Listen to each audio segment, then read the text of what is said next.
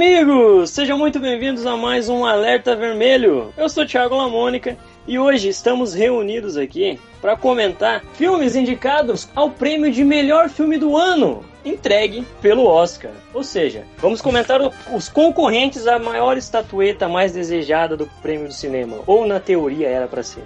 Para comentar sobre esse assunto e sobre esses filmes, está aqui comigo, como sempre, o senhor Alexandre Luiz. É, vamos lá, né? Falar desse ano aí que o Oscar tá meio, meio caído, né? Tá, tá complicado. Eu acho que eles vão entregar essa estatueta, vai ser até de borracha, dependendo do filme.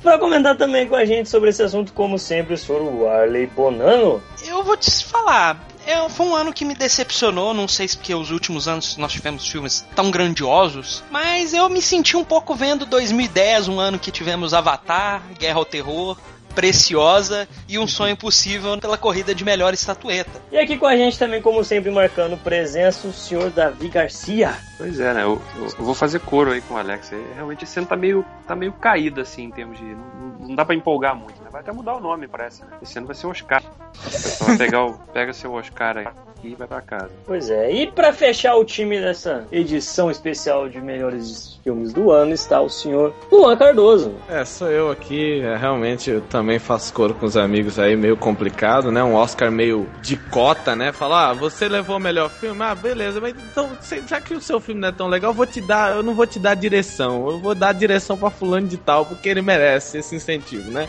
E foram dividindo, eles meio que fizeram um campo, cara. Pô, é. é isso, meus amigos. Então já sabe o que esperar desse podcast.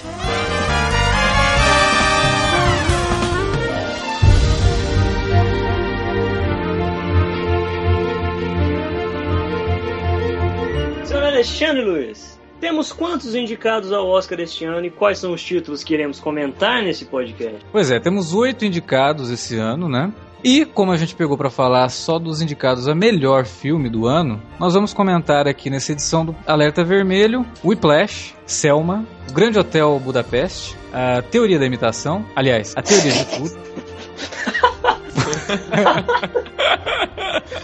o Jogo da Imitação, Boyhood, American Sniper e Birdman. Exatamente. Então qual vai ser o primeiro título? Pois é, vamos falar então da teoria da imitação. Tá, eu, desculpa, eu vou, vou, vou, falar que eu tô fazendo isso de propósito, né? Porque. A gente entendeu, a gente entendeu. É, na segunda povo... vez acho que ficou óbvio, né? É, o povo é inteligente, o povo é inteligente. É, é porque é o seguinte, gente, é, todo ano, né, tem aquele filme Caça Oscar, né, que geralmente é uma cinebiografia, geralmente produzido pelos irmãos Weinstein, que fazem de tudo para ganhar o prêmio. Como na verdade o filme que eles acabam entregando geralmente é um filme medíocre no máximo, né? Esse ano a gente tem dois, né? Como se a gente tivesse dois discursos do rei esse ano. Eu até brinquei que podia juntar os dois filmes, né, e fazer a teoria da, da imitação, ou o jogo, o jogo de tudo, né? Porque são dois filmes tão formulaicos, né, e tão comuns, com coisas que você vê até em biografias feitas para TV, que não justifica estar tá no Oscar. Eu acho que um filme para ser elegível ao Oscar, ele precisa ter um nível de importância, mas não importância externa. Ah, o filme não pode ser importante porque ele vai falar de uma figura importante. Ele tem que ser importante porque ele está trazendo alguma coisa de novo. Né? Ele tem que se justificar, ele tem que ficar acima do que geralmente você vê. E esses filmes não estão, eles estão no mesmo nível, né? Teoria de Tudo e O Jogo da Imitação. São dois filmes com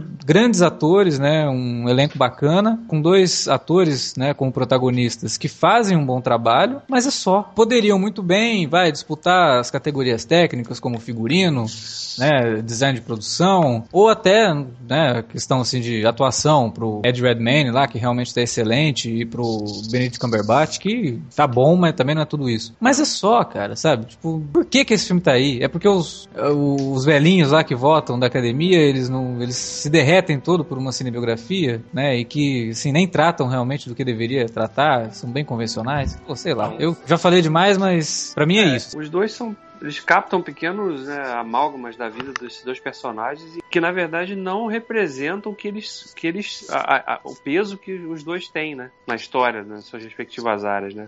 Não são filmes que vendem a ideia, né, daquele poderoso Stephen Hawking que, né, que é um mito, né, da área dele, assim como o Turing foi na dele também. Então, são filmes legais, assim. Eu não, não odiei os filmes não, mas não são filmes que realmente sustentam. Você fala, nossa, é um filme que daqui a 5, 10 anos eu vou lembrar dele ainda. Não. Vão lembrar nem no ano Exato, é, é, é- esse é o problema. Eu acho que são filmes que assim a academia tenta dar o reconhecimento, tipo assim, porque pela, pelas pessoas e não pelo filme, a obra, mas pelos personagens que estão ali. É, mas que não faz jus, né, aos personagens. Não. Isso me irritou demais no jogo da imitação. Porque vocês já viram um episódio de é, Um Maluco no Pedaço? Que alguém. Eu não lembro se é a mais velha ali, que ela começa a namorar um cara e o cara é branco. E aí fica todo mundo assim com milindre de falar que o cara é branco. Então, Nossa, vocês repararam que ele é alto? Né? E aí o cara, eles não querem falar que o cara é branco, né? Então eles falam que o cara é alto. E aí fica aquela coisa, "Pô, o cara é alto. E o filme faz a mesma coisa com a questão do Turing ser gay. Você passa metade do filme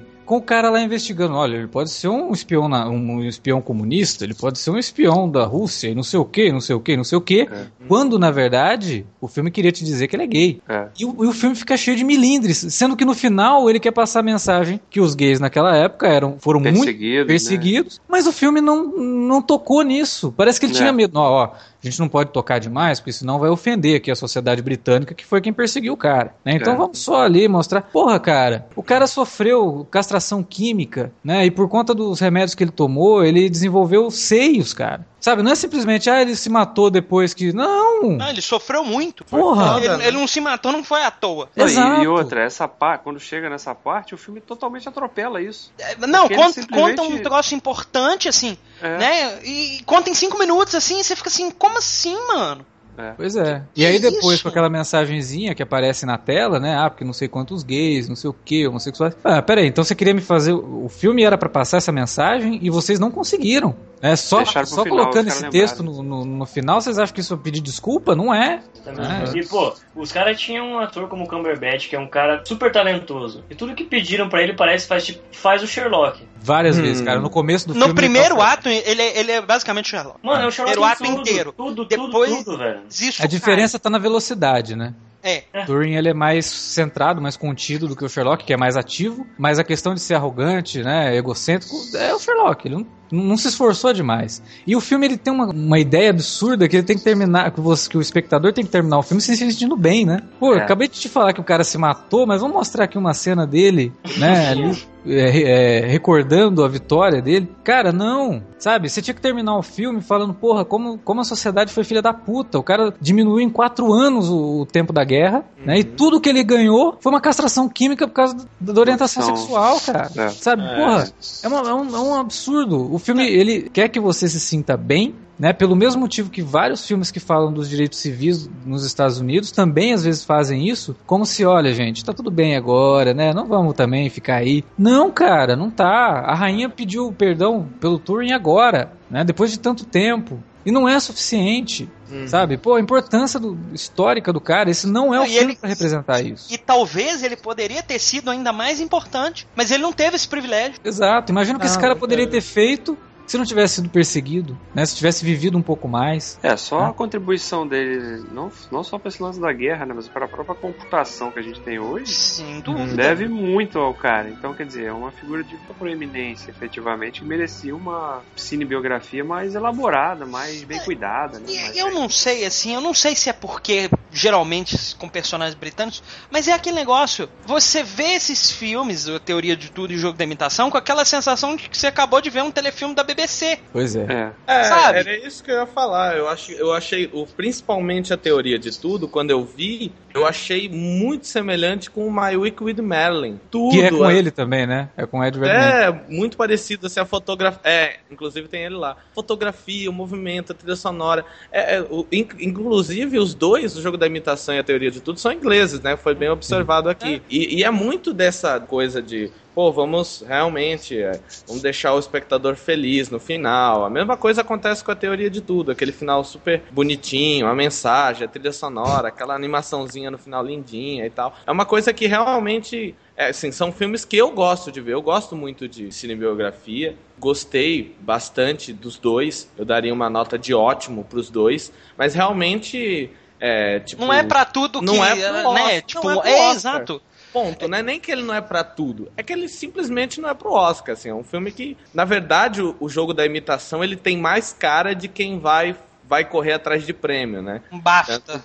Exatamente, entendeu? Ele, ele vai fazer, ele vai, ele vai ter mais cara de querer realmente ir pro Oscar. Mas a teoria de tudo nem. Assisti o filme, gostei muito, até li o livro da, da Jane e tal. Eu achei que, no ponto de vista da adaptação, o roteiro é muito bem adaptado, porque ele literalmente poderia ser um daqueles filmes que só tem narração em off, o tempo todo através da visão dela. Eu achei que foi uma, uma adaptação relativamente inteligente, econômica, algo que realmente não acontece muito em cinebiografias. Achei muito interessante mesmo. Mas eu fiquei olhando assim e falei, pô, cara, mas nem de longe tem cara de filme pro Oscar. Eu acho que realmente o reflexo, principalmente da teoria de tudo, sendo indicado ao Oscar é esse fato de que tivemos filmes realmente fracos. E eles olharam assim e falaram, pô, realmente a gente vai ter que distribuir todo mundo aqui. Então, pô, é, vamos dar melhor filme para esse cara aqui, vamos dar direção para esse cara lá. O que de fato eu acho realmente impressionante, já foi dito aqui, é a atuação do cara. Sim. É claro que tem essa questão de, de que o personagem ajuda muito ele, mas é, é, um fato de que ele realmente manda muito bem. O Malcolm McDowell, ele diz, né? Uma coisa é você interpretar um personagem que ele é muito físico e você usar isso como uma maquiagem, mas isso é mentir, isso é muito falso. Você tem que encontrar pequenas sutilezas que fazem do personagem o personagem. E, e o Ed, ele, ele, a gente encontra principalmente em planos detalhes cara, os músculos deles atuam, É. entendeu? Tipo, É verdade. aquela- ele interpreta aquele- com o corpo todo, assim, é realmente impressionante. É, a cena que ele tá deitado cara. na maca, né? Você vê o pé dele, assim, os dedos tortos, você fala, meu, como que o cara fez isso, né? Como que ele, que ele chegou nesse nível, assim, de controle? Ele, ele se beneficiou muito, né? Porque ele, ele pôde encontrar com o Stephen Hawking várias vezes, né? Para É. fazer um laboratório dele. Isso sem dúvida ajudou, né? Mas o cara, claro, tem que ter o talento para fazer É. aquilo. Não é só olhar pro, pro Stephen Hawking e falar assim: ah, beleza, vou ficar torto na cadeira e tô fazendo. É, vai, imagina, se põe lá, não, cigano, cigano Igor, vai encontrar com o Stephen Hawking, vamos fazer. Não vai, entendeu? Não cola. O que me incomodou na teoria de tudo é que o David tinha até comentado, né? Que no, no jogo da imitação eles atropelam alguma coisa, mas a teoria de tudo atropela tudo. Porque ele não deixa o, filme ter conflito, cara. A hora que o filme vai começar a ter conflito, ele já resolve o negócio. Ah, tá tudo bem. Pula. Ah, e, e- e era o que, eu- que eu justamente que eu ia falar, porque o filme, apesar da atuação monstruosa do, do cara, ele tem um caráter muito episódico, né? Esse é, É. o filme e tal, ele tá lá, ele entra na faculdade, então ele tá apresentando lá sua tese de doutorado, e aí ele, né, apresenta uma coisa revolucionária, depois ele conhece a Jane, depois ele se casa, depois ele tem filho, depois ele fica doente. E- mas assim, os conflitos realmente não existem, não tem espaço pra conflito. O único momento que pode surgir o conflito, ele resolve assim, na cena seguinte já tá tudo resolvido. Exato. E uma coisa que você falou, né, que começa ali com ele na faculdade e tal, vou te falar que as cenas que me emocionaram mais foram as cenas dele tentando defender a tese dele e que, cara, sei lá, pra mim o- a paixão que ele mostra por aquilo me emocionou mais do que o, o romance que o filme quer passar. Sabe, É. eu achei aquilo muito mais humano do que o próprio romance, porque o romance Incrível, depois de um né? certo tempo, pois é, depois de um certo tempo o romance começa a ficar meio esquisito, talvez pela, É. pela pegada do diretor ali, que em determinado momento você fala, não, pera aí, passa a impressão da personagem da mulher dele que ela resolveu ficar com ele porque ele tinha dois anos de vida, né? E aí quando ele resolve viver mais 20 anos, ela para e fala, porra, Pô, eu queria viver minha vida, o cara não morre, né? Eu falei, mas peraí, você que leu o livro, Luan, tem essa ideia ou isso foi uma mão errada do diretor? Porque a hora que eu vi, eu falei, cara, não é possível. Então, cara, no livro ela é muito sincera. Ela conta muito, assim, as, as angústias que ela tem por estar num casamento como aquele, a dificuldade que é ter que cuidar de um monte de criança, ainda por cima cuidar do Stephen Hawking, assim. E, e- e tem uma coisa que ele é, ele, é, ele é bem brincalhão, então ele sempre tá fazendo bagunça com as crianças e tal. E aí ela realmente tem um problema ali de não conseguir dar conta sozinha. Então, em diversos momentos, ela desabafa isso no livro, né, nas páginas. E o romance que ela tem com aquele Jonathan é, é uma coisa que ela realmente eles, ela, ela troca cartas com ele e tal. Mas ela nunca diz no livro, assim, tipo, abertamente aquele negócio do filho. Que eu acho que é uma coisa que o diretor, ele pesou a mão um pouco ali, porque de certa forma ele até coloca ela num, num, papel meio de, de, de, de, de, vilã, né? Pois é, Porque- isso eu achei. É, eu achei isso. É, eu achei meio pesado também. E uma coisa que meio que justifica isso do vocês falarem dele episódio por episódio é que ela vai narrando a história desde quando ela realmente conhece ele. E ela vai até o final, até aquele momento ali onde filme acaba. E aí o filme é um, é um livro, é um calhamaço. E aí eu acho que o cara, o diretor, o roteirista, ele pegou assim, adaptou muito bem diversas coisas, mas eu acho que chegou um momento que eles falaram, não, a, a gente tem que realmente falar de tudo. E o filme tem que ter uma hora e pouca. Tudo. Aí o cara começou a. Sabe aquela coisa que você tem, ó, pô, eu vou ter que escrever um textão, mas eu só tenho sete páginas o bagulho daria 30. e aí, tipo, chega num, num, numa parte filme, aí ele começa a correr, entendeu? Que as é. coisas passam tão rápido que você, opa, peraí, o Stephen Hawking acabou de se formar, ele já publicou o livro, como assim? Peraí, por a história. É, tinha que botar o nome do, do, do filme, tinha que ser a teoria de tudo em 90 minutos. 90 minutos, né? É, exatamente. É. O livro, ela, ela, ela explica bastante dessa questão da teoria dele, do, eles, ela apresenta em diversos momentos explicações científicas para as coisas que ele defende e tal. E aí no filme eles tentam colocar isso e até fica inteligente, porque ela, eles colocam em momentos bem descontraídos ali, porque como é um filme para grande público, eles tentam não colocar numa linguagem tão difícil e tal. As explicações são bem inteligentes, mas ele tenta correr disso, né? O diretor ele meio que é. tenta correr disso para focar na história de vida dos dois e tudo mais. E aí ele realmente atropela umas coisas como essa que o Alexandre falou que realmente deixa emocionado e tal, e que eu também curti muito. Aquela cena que ele tá defendendo a tese lá pro cara que o, o russo lá fala que ele é fantástico e tal. É uma cena fantástica porque, pô, é quando ele começa a perder totalmente os movimentos do, da boca, enfim, a fala fica completamente complexa e força que ele faz para explicar aquilo, junto da força que é explicar um bagulho que é muito complexo e, e, a paixão com que ele entrega aquilo. Aquilo realmente é muito bonito e aí é tipo uma cena no filme, entendeu? Então acho que o problema da teoria de tudo é querer falar de tudo, mas não ter tempo. É, e, e ainda aí... terminar o filme assim, olha, o cara é um gênio, uma das maiores mentes do século XX, né? E como é que nós vamos terminar o filme com ele? Dando uma palestra falando uma frase de autoajuda. É. Ah, beleza. É, então, esse é um, é um filme que. Um, uma coisa que eu também acho que pesa a mão, né? Ele tenta falar assim, tipo, no final: Não reclame de sua vida. Ela poderia é. ser muito pior. Nossa. E aí você fala assim, pô, cara. O que, que nós aprendemos no episódio de He-Man hoje? É, então. É, podia aparecer o Gorfo. Né? Não, pior é ter que ouvir isso, tipo, de um dos maiores gênios da história. Exato, sabe? De uma é. forma que. Pô, tudo bem, ele tem um monte de frases. Se você for procurar, né? Sim. Ele tem um monte de frases. Mas, porra, Mas, não, né? porra, não precisava encerrar com isso. Tinha tanta coisa melhor pra encerrar. Ah, mano, na boa. Vamos é, pro próximo. Já deu, né?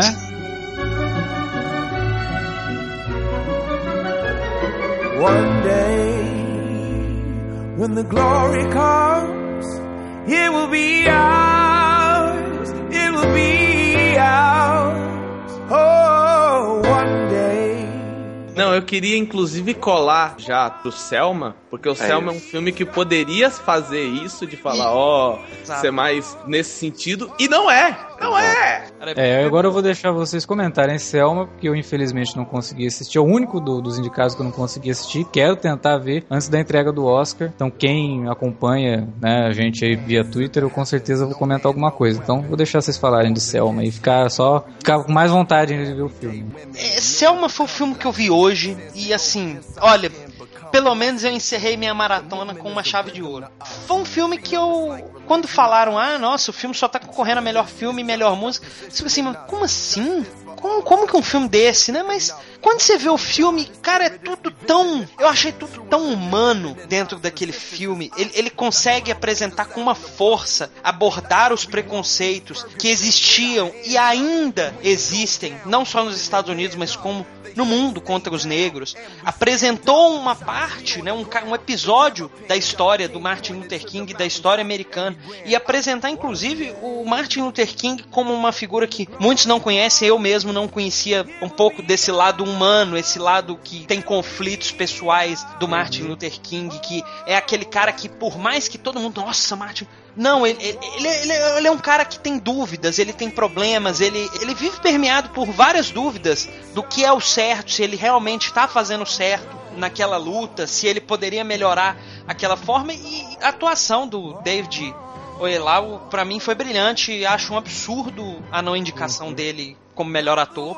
O, os diálogos dele com, né, do Martin Luther King com a esposa, são aqueles diálogos que você fica assim, catatônico, você fica assim, cara, que coisa incrível, que força sabe? Aqueles diálogos, é, a, a, parte em que ele tá declamando pro povo. E, e é muito. E, esse filme eu entendo principalmente a indicação dele, porque ele vem num momento muito importante, que são poucos meses depois do, do que aconteceu em Ferguson, nos Estados Unidos. Muitas pessoas não sabem, mas, né, quando um policial assassinou um jovem negro policial branco, né? É, um policial branco uhum. assassinou um jovem negro.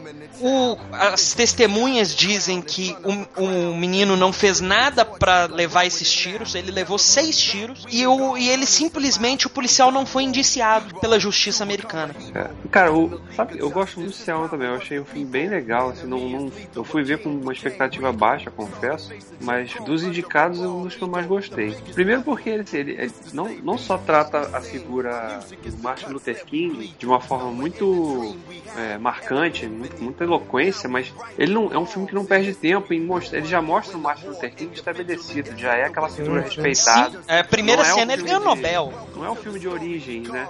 Que aliás, podia, o pessoal agora com o Spider-Man indo pro, pro MCU devia usar esse filme como base. Falar assim, olha isso que a gente tem que fazer com o Peter é. Parker.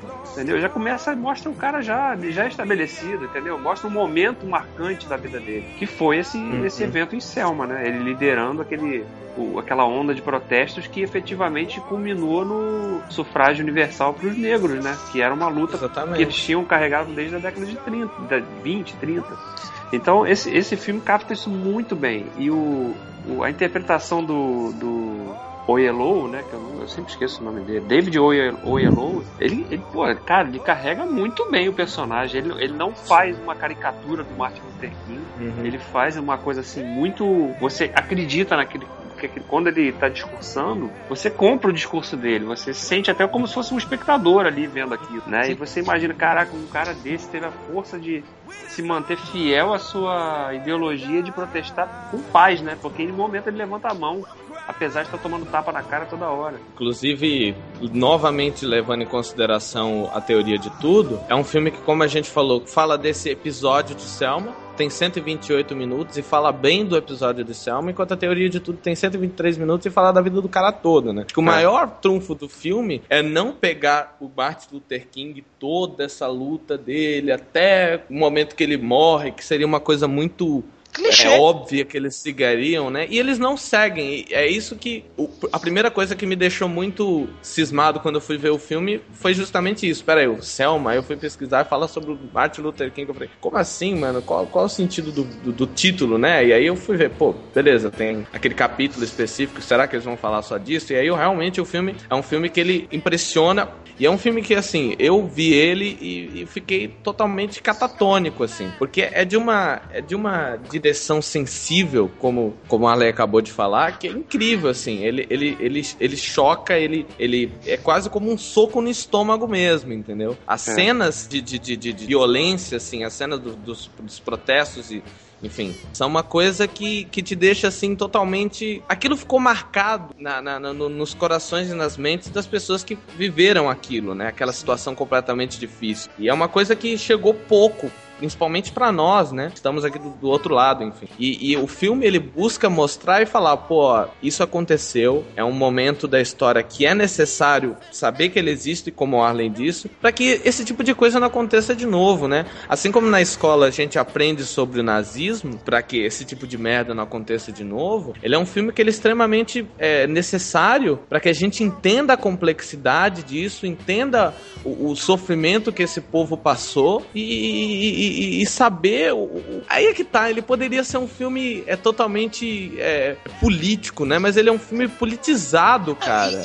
E, podia ser aquele filme que é, aposta no sentimentalismo barato, só pra é, emocionar. Ah, sim, não, eu vou emocionar o Não, mas ele te emociona porque é de, é de uma crueza tão grande. Hum. Foi, foi, o único filme de todos que realmente eu, eu, sabe, tiveram filmes que me deixaram colado na cadeira, tiveram filme. Mas, cara, o que esse filme fez. Eu, é aquele filme que você para e começa a pensar em como é a nossa sociedade, querendo ou não. Ah, tem pessoas que falam, ah, não, mas porra, mas continuar essa discussão de brancos e negros e coisa e tal. Gente, entenda, isso é uma discussão que tem que continuar, porque essas coisas continuam acontecendo. São coisas que uhum. não param de acontecer, continuam acontecendo e, e sempre, ah, não, mas vai, vai melhorar, sabe? Tem que continuar melhorando. É, o que o, e o Selma tem outro, outra coisa que é muito, de novo comparando até com o jogo da imitação, por exemplo, não é um filme que faz com, não é um filme condescendente, né? Ele vai, ele bota o dedo na ferida mesmo, É. ele mostra, olha só essa mancha que a gente carrega na humanidade. Não é uma história só americana, é uma história do mundo, que Uhum. aconteceu em várias partes. Então, é um filme que está lembrando pra gente essa mancha na, na história da humanidade que ela tem que ser relembrada sim, para que as coisas,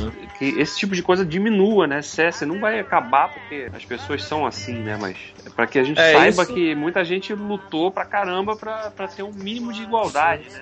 E, e, assim, o filme também, é, é, né, no ponto de vista um pouco mais técnico, ele, ele conseguiu ótimas participações. Conseguiu Tim Nossa. Roth, Tom Wilson, é, teve Martin é, Sheen. é, o Martin, Martin Sheen, Sheen. teve o, é, o Cuba Gooding Jr., o, o Camon, é, agora é, a Oprah fez uma participação. É, o filme conseguiu. É, realmente foi, foi o filme que mais me deixou surpreso, porque foi o último que eu assisti. Foi um filme que eu fui meio sem esperar nada e se provou muito mais competente do que boa parte dos indicados. É, você vê tudo isso que vocês comentaram do filme entra em conflito justamente com aquilo que eu tinha falado, né? Pô, se é pra fazer uma cinebiografia, então vamos dar alguma coisa a mais, né? Vamos fazer alguma coisa diferente, vamos, vamos pro não convencional, que não foi o que aconteceu com a teoria de tudo e o jogo da imitação. Pelo que vocês estão me falando, o Selma então consegue pegar, vou, falar do Martin Luther King, falar da luta do cara, simplesmente com um recorte da história, que não precisava ter um outro background ali de contar a vida do cara e fazer aquela coisa Não, É.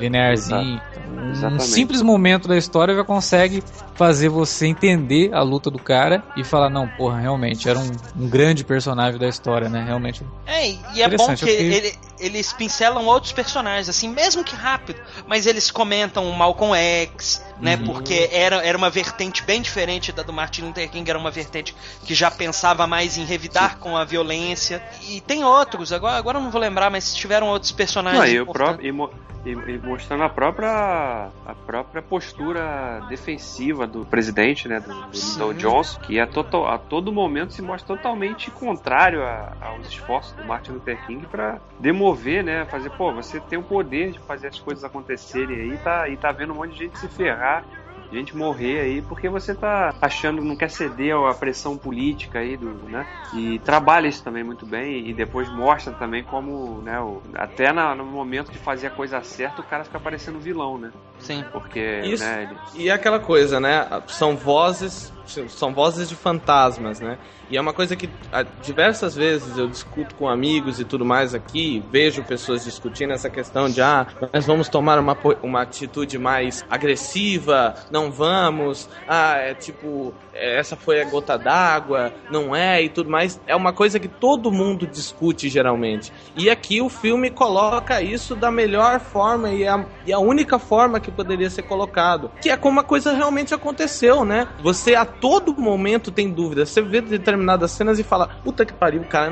Não, o Malcolm X tá certo, cara. Pô, a violência talvez fosse a única saída, entendeu? E aí você volta e fala, não, realmente não, não faz sentido. Tem uma hora que, assim, a primeira vez que eles tentam passar a ponte, né? Que tem toda aquela violência, os caras jogam bombas e tal, e, e mete a porrada em todo mundo, e aí um cara chega assim no, no, no lugarejo, né? Eles vão lá pra salvar as pessoas, e aí ele chega assim e fala: Não, vou pegar minha arma não sei o que, vou sair, vou matar um policial, não sei o que. O cara fala assim: Ah, é? Quantas armas você tem lá dentro? Você tem um 38? Você tem um não sei o quê? Ah, beleza, então vamos sair com essa sua arma. E aí você vai colocar tudo e estragar. Os caras vêm de helicóptero, eles têm armas maiores que você e eu. Eles vão matar todos nós por cima, eles não vão nem precisar tocar na gente. Pra cada Entendeu? dois que a gente matar, dez nossos cairão. E aí é bem Exatamente. isso, é, é, é, é bem isso, né? Eu, eu acho que realmente é, foi, foi, um, foi um filme que surpreendeu e todos, quem não assistiu ainda, assista, porque vale Uhum. muito a pena.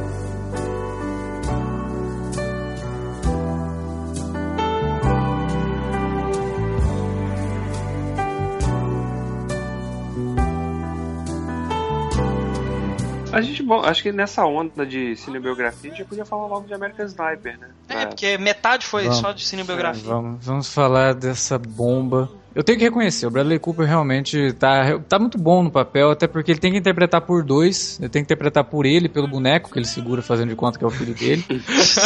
Mano, que bagulho Aquela tosco, cena é muito feia, cara. velho. Não, o pior é que não é só isso. A barriga da esposa dele na cena Não, aquela- não, era não. uma das coisas mais patéticas que eu vi na história. Olha, eu, eu- eu, tava, eu tava desacreditando daquela barriga. A gente tá falando. O filme, Fada, cara. o filme nessa, cara, o filme nessas horas é horrível. Tipo, as cenas aéreas no Iraque, você vê que são carros digitais ali andando pelo, pelo O Iraque. sangue, Mano, cara, o sangue, o O que- o sangue. que- os acontece, né? Um diretor de 80 anos de idade, né? Mais de 80 anos, um cara com uma carreira aí exemplar. Pô, ele, ele achou que tava tudo bem, o Ed Wood, né? Eu, a hora que eu vi o, o bebê ali, cara, eu falei, cara, isso tá me lembrando uma cena do filme do Ed Wood, né? Do, da cinebiografia do Ed Wood, dirigida pelo Tim Burton. Ah, do povo, caralho, é mesmo? Sabe? E, e, eh, tem, tem uma, não, é porque tem uma cena lá que acontece, tá acontecendo uma luta, e o diretor de fotografia vira pro Ed Wood e fala: Ó, o cara bateu na parede, a parede tá mexendo. Ele, não, não, ninguém se importa, passa realismo pra coisa. e o bebê ali, né? O Bradley Cooper mexendo com o dedo pra fazer o braço do bebê. E eu, ah, pera aí. Lembra o lance do polvo, né? O, o Bela Lucosta tá lá, o polvo tá sem o motor. Ah, você dá uma balançada no negócio aí, vai parecer real. E aí ele coloca o dedo, cara, descaradamente, mano. É muito Descaradamente. ruim, cara. mas e o isso problema pra do- mim representa o que o Clint Eastwood tem de pior. né? Até eu tinha comentado uma coisa no Twitter, falei do filme e tal, e o Alan Veríssimo, né, que sempre comenta aqui no Cinealerta e tal, ele é, me respondeu no Twitter, ele falou, é, realmente é difícil, né, o Clint Eastwood, ele, historicamente, ele faz isso, ele entrega um filme bom e de repente ele entrega o exato oposto, assim, com tudo de ruim tecnicamente, de roteiro, e isso acontece no American Sniper, porque ele não é só ruim tecnicamente, ele é ruim no roteiro, o roteiro dele é pior do que o roteiro do, do- dos outros, das outras cinebiografias que a gente discutiu, as duas primeiras, porque ele é mais do que convencional, né, ele não sai do mesmo lugar, ele faz o personagem ir de um lugar pro outro três vezes e não, não cria conflito, E assim, ele... Não, e não- e acho que o problema não é nem maior não é nem esse, que, que ao contrário dos outros dois, embora sejam fracos em, nos aspectos que a gente já discutiu, o American Sniper ele realmente tenta vender a imagem daquele cara como um grande herói. esse Eu fiquei é o- na dúvida, eu fiquei na dúvida disso. Eu, eu, eu ficava assistindo o filme e falava, não, peraí, o Clint tá querendo fazer uma crítica ou ele tá realmente. Ou ele acredita realmente Não. que ser um babaca xenofóbico é, É, o correto. Esse, você sabe, isso é um problema. Aqui, infelizmente, eu vou, vou dar um exemplo nosso, assim. Na boa, não, não me zoem. Pelé e Edson Arantes do Nascimento. Pelé é um gênio. Aqui, infelizmente, a gente não tem dois nomes pro Clint Eastwood. Mas Pelé é um gênio. Edson Arantes do Nascimento é um babaca. O Clint Eastwood, aquele cara, ator, diretor, quando quer fazer arte, é genial. Agora, quando ele quer mostrar ao- o que ele pensa de verdade, ele é um. ele é babaca.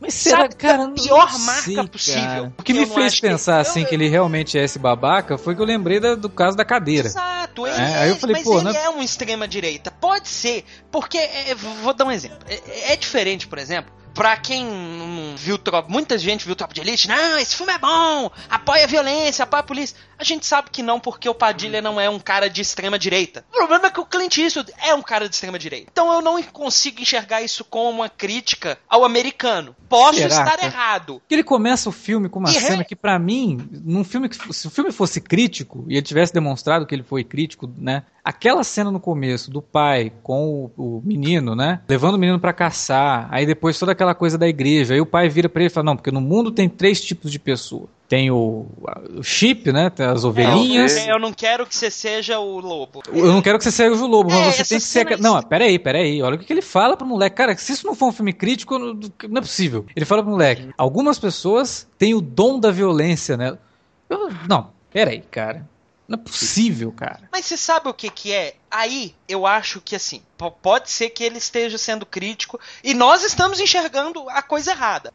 Mas eu eu penso da seguinte forma: o, o cara como um- o Clint Eastwood ou esses fanáticos americanos, como é o Chris Kyle, eles são tão cegos que eles realmente acham que os únicos lobos na jogada são os árabes, são os iraquianos, são os cubanos, os russos. É, quem E eles realmente diferente. estão ali pra defender É. os mais fracos. Pois é, cara. Aí que é o. Aí que Mas é a- vo- é se você parar pra olhar pela visão do Alexandre, ele funciona muito bem, cara. Não, porque ele- funciona, eu também acho. Eu, Porque eu ele também- demonstra, o- no- na cena final, ele demonstra o quanto o povo americano idolatra e tem o cara como herói, sendo que o cara foi um, extremamente um assassino, velho. Sim, mas é o que eu É, tô mas a falando, questão- é porque o povo é cego, nin- ninguém idolatra um cara que mata 160 pessoas. Não, não, não existe condição disso. Tudo bem, Você sabe na que- visão deturpada e distorcida deles é porque ele tava defendendo o país dele. Mas, cara, uma pessoa não pode se sentir bem ao matar 160 pessoas. E não demonstra em nenhum momento que ele está mal com isso. Ele demonstra que ele está mal porque ele não pode matar mais. Caralho, que É. nego Não. maluco! Mas, né, ele- ele- ele- mas ele deturpa isso, né? Ele não tá mal porque ele não pode matar mais. Ele, ele tá mal porque ele não pode defender os seus pais. É, Sim, É não é, outro- lado. defender. É, é a única essa- cena do filme que poderia ter passado essa ideia, o Clint atropela. Que é a cena do começo, que depois, né, daqueles. Ele volta e aí depois ela volta naquela cena. Uhum. Que é a cena que ele tá lá com o sniper, pô, vou matar a criança, não vou. E É. aí, quando você acha que vai ter o, o peso da consciência, não vai, né? O filme, ele. Não. ele- não, vamos pular aqui pra próxima parte, o que importa não é isso, o que importa é que ele é um assassino mesmo e vamos lá, o cara é um É. herói. O, O que, que eu eu- acho, o- no final do filme, última coisa, assim, depois eu deixo vocês falarem. A única coisa do filme que pesou pra mim pelo lado crítico, mas aí eu não sei se isso foi acidental também. Porque no fim, o maior inimigo do cara é a própria nação, porque ele morre nas mãos de um outro soldado. Ah, sim. Não, é isso, isso chega a ser uma ironia do destino bizarra, né? Pra um cara que era tão patriota que achava que todo o resto era selvagem e o cara acabou morto na mão de um, de um companheiro. Cara, Dentro de casa ainda por É, é engraçado, tipo, eu saí do- de uma pré-estreia agora do Sniper americano. E a reação do público no final era de extremamente revolta porque o cara morreu. o cara realmente saiu É, e- na cabeça de todo mundo do cinema como um herói. Porque o filme acaba e depois de toda aquele, aquela cena do- da passeata, do- de todo mundo fazendo homenagem pra ele, o filme acaba sem música nenhuma. E começa a subir os créditos num silêncio. Você sabe que você se sentir É, mal e- numa sala lotada de cinema e ninguém conseguir falar uma palavra porque o clima ficou pesado e todo mundo que saía. deix- Primeiro eles saíam da sala para depois falar: Eu não acredito que ele morreu, eu não acredito que mataram ele. É aquele negócio. Que Ah. fique bem claro, ninguém aqui tá dese- desejou a morte dele. Até mesmo que eu acho que desejar a morte de qualquer pessoa é errado. É horrível, uma situação muito pior Entendeu? que qualquer. Mas, pensa pra você ver, brasileiros É. ficaram assim. Imagina os americanos. O filme é Imagina. recorde de bilheteria lá, mano. É Não, isso, cara, eu, eu- entendeu? um detalhe. É um- O Instituto de Pesquisa fez lá um levantamento com os americanos para eleger os favoritos pro Oscar. O American Sniper tá em primeiro. tá? 22% da preferência. É, quer O dizer, que eu- você vê, é, um, é um retrato realmente do que eles pensam. Eles acham que aquilo ali tá certo, é aquilo mesmo. O cara é um herói. Percepção que eu tive do filme, tá? Uma vez eu, eu tava assistindo o J. Edgar Hoover lá, o filme que ele fez com o DiCaprio, e aí um amigo meu que já tinha visto outros tantos filmes do, do, do, do, do- Clint Eastwood, ele olhou pra mim no final do filme e falou assim, mano, que bosta é essa, né? Porque eu não sei se alguém discorda de mim, mas na minha opinião, J. Hoover, eu não sei se eu tava com a expectativa alta, mas, cara, foi um dos filmes mais decepcionantes, assim, des- É dos últimos terrível anos. É terrível. muito ruim. É muito É uma, muito cineobra- uma cinebiografia Nossa. extremamente problemática. Ah, Se aquele filme não, tivesse não. sido Problemático, alguma coisa... Não, eu tô falando problemático, porque Anyway. eu não tô querendo ser escroto, É. porque, porra, eu gosto do Clint Eastwood, apesar de ser um babaca, o que eu acabei enfim. de falar.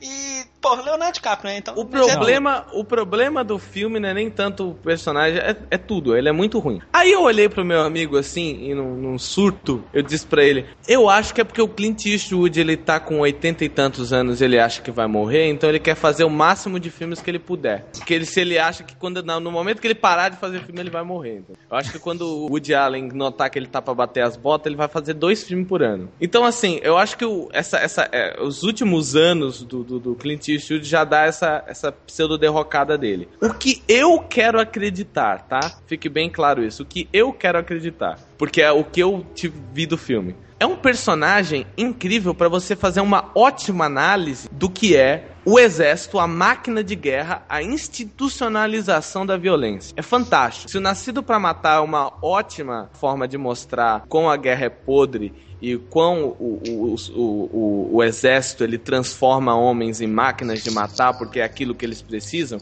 e máquinas de matar baratas, porque se eles quisessem fazer uma máquina mesmo, eles fariam um Robocop, mas enfim, eles precisam de alguém barato para ir lá e morrer. É, era o personagem perfeito para poder mostrar isso, porque ele é justamente o que acontece com o soldado quando ele vai lá pra, pra ilha e ele passa por tudo aquilo e ele se torna uma, um ser institucionalizado. Ele nunca mais vai fazer nada na vida dele, nada, que ele não vá lembrar da porra do, do, da, do que é a mão dele segurando o rifle, que é a, o estado de atenção que ele fica, que ele não pode mais dormir, que uma bomba pode estourar, que alguém pode vir para matar ele. O que é o medo de perder a vida e perder a vida do, do, dos amigos dele que estão ali, né? Era um filme perfeito para mostrar isso, até porque eu vejo que os distúrbios que ele tem lá, dele puto, dele ver na televisão os amigos dele morrendo, ele querer voltar, não sei o quê, mas principalmente os medos, né? Os, os problemas que ele, ele começa a mostrar, a violência exacerbada que ele mostra naquela cena do cachorro e tudo mais, é um reflexo não só do, do dessa institucionalização dele,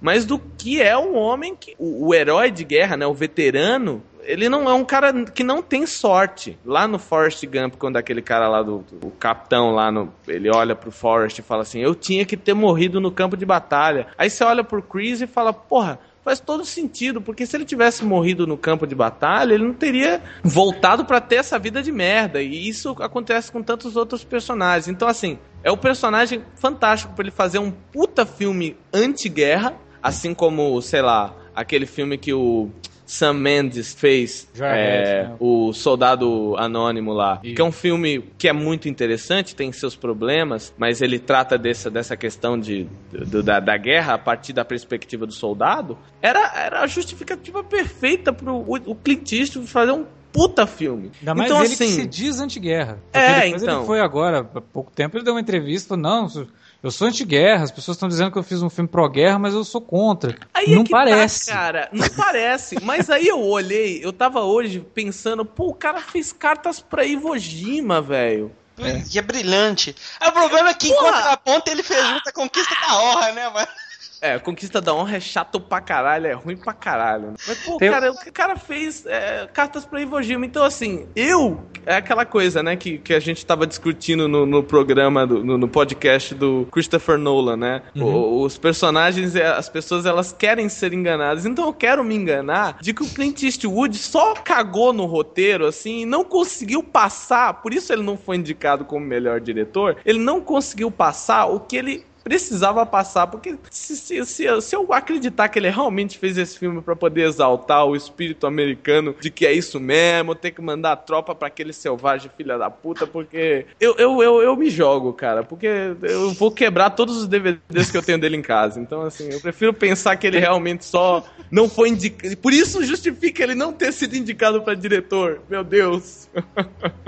E o, o American Sniper ainda tem um outro problema, cara. Foge além, até dessa questão de defender essa, essa bandeira aí, né? É, é, é que o filme tenta criar um, uma coisa que é até inverossímil, né? O cara que era, ele era um dos muitos soldados ali, o cara ganha uma notoriedade se né, todo mundo soubesse, né? o cara chegou no Iraque aí, aquele atirador aí, vamos pegar ele. Ainda cria um inimigo pro cara na, na, na trama. Aliás, é, então. aliás, esse filme é um puta exemplo de como você pode fazer uma análise semiótica de um filme e provavelmente o Sr. Clint Eastwood não tinha a menor ideia que ele fez isso no filme. Mas ele criou um embate homoerótico incrível entre esses dois personagens. Sim. Porque olha a caracterização do sniper árabe. É, o tá cara passa de... rímel no olho, cara. Sabe, o cara. É, né, um, um, um, um, quase chega ao ponto de sonhar com o outro, né? Pois é, cara. É muito louco. E ele tá de preto, né, também, né? né? além disso, né? Além dessa, dessa coisa, né? Ele é o vilão, então ele tem que estar tá de preto o tempo é. todo, né? O... E ele foi pra Olimpíada, isso é perigoso demais. Então, cara, na hora que ele mostra que o cara foi pra Olimpíada, eu falei, pô, ele vai fazer um retrato humano, pô, o cara só tá defendendo porque é aquela coisa que o tem um documentário que fala sobre um, um, cara que comandava a sala de guerra nos Estados Unidos durante a guerra do, do Vietnã e depois, muitos anos que a guerra acabou e ele saiu desse departamento, ele falou com um cara que, que comandava os Vietcongs. Aí o cara dos Vietcongs falou assim para ele: é, Nós tínhamos uma paixão muito forte, a gente tava, enfim, tinha muita certeza da, da, das coisas que a gente precisava e que vocês estavam lá, enfim, toda aquela merda. E nós não íamos desistir até o último homem. Aí eu pensei, pô, ele vai mostrar esse lado do cara pô, o cara fez cartas pra Iwo Jima, né? Sei lá, vai É, que colocar faz um exatamente isso, né? Que mostra Isso, o lado e japonês da coisa. Isso, e aí ele não faz. Chega ao ponto de, por exemplo, ele mostrar aquela cena em que o americano tá lá atirando no carro e aí a mulher olha com um olhar mal, a trilha sonora tipo tan tan tan. E ela liga e aí tipo a gente vê o cara lá com uma trilha sonora má, sem mostrar os olhos, montando a, a arma dele e aí a câmera sai e mostra terrorista, né? Um posterzinho lá colado todo fudidão na parede. E assim, toda hora que aparece o cara, aparece uma trilha sonora que parece que é o tubarão, porra. Sabe? Mano, mas vamos tentar falar algo bom do filme? Tem umas cenas de ação muito boas, bem dirigidas. Pô, mas isso, mas isso daí o Mercenários também tem, nem por isso É. que foi pro Oscar. Né?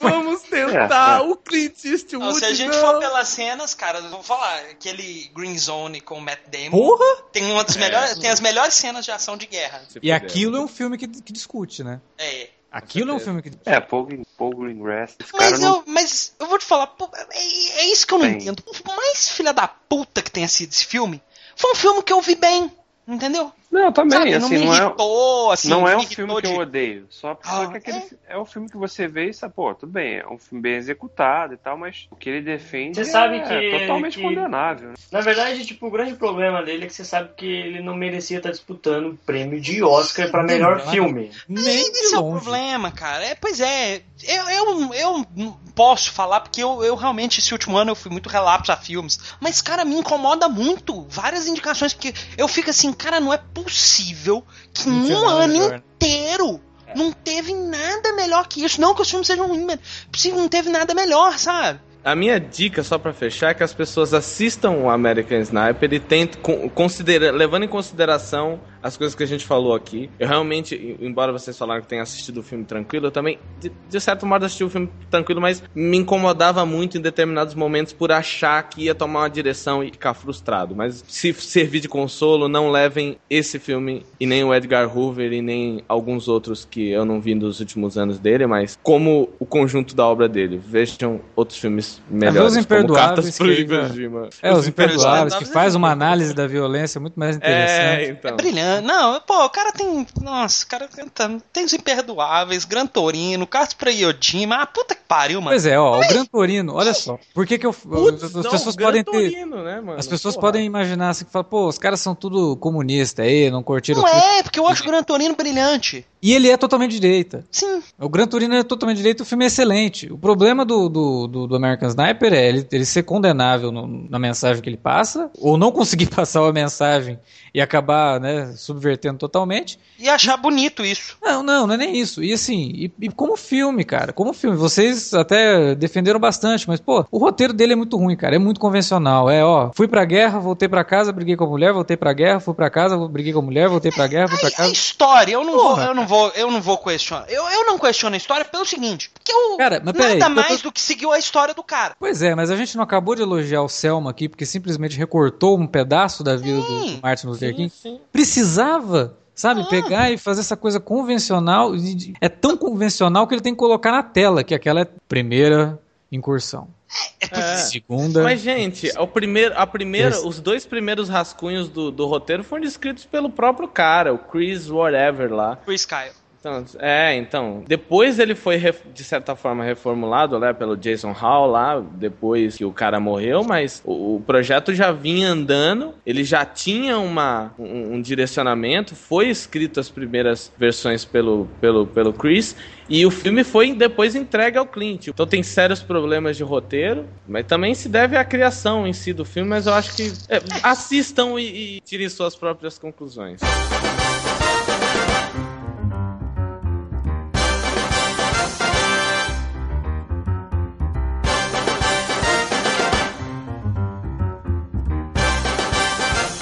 Bom, então vamos pular agora, né, dos filmes biográficos ou eventos históricos para os filmes de ficção, efetivamente, né, do Oscar, indicados, né? É outra, os outros 50%, né? Vamos começar por Whiplash. Belo filme.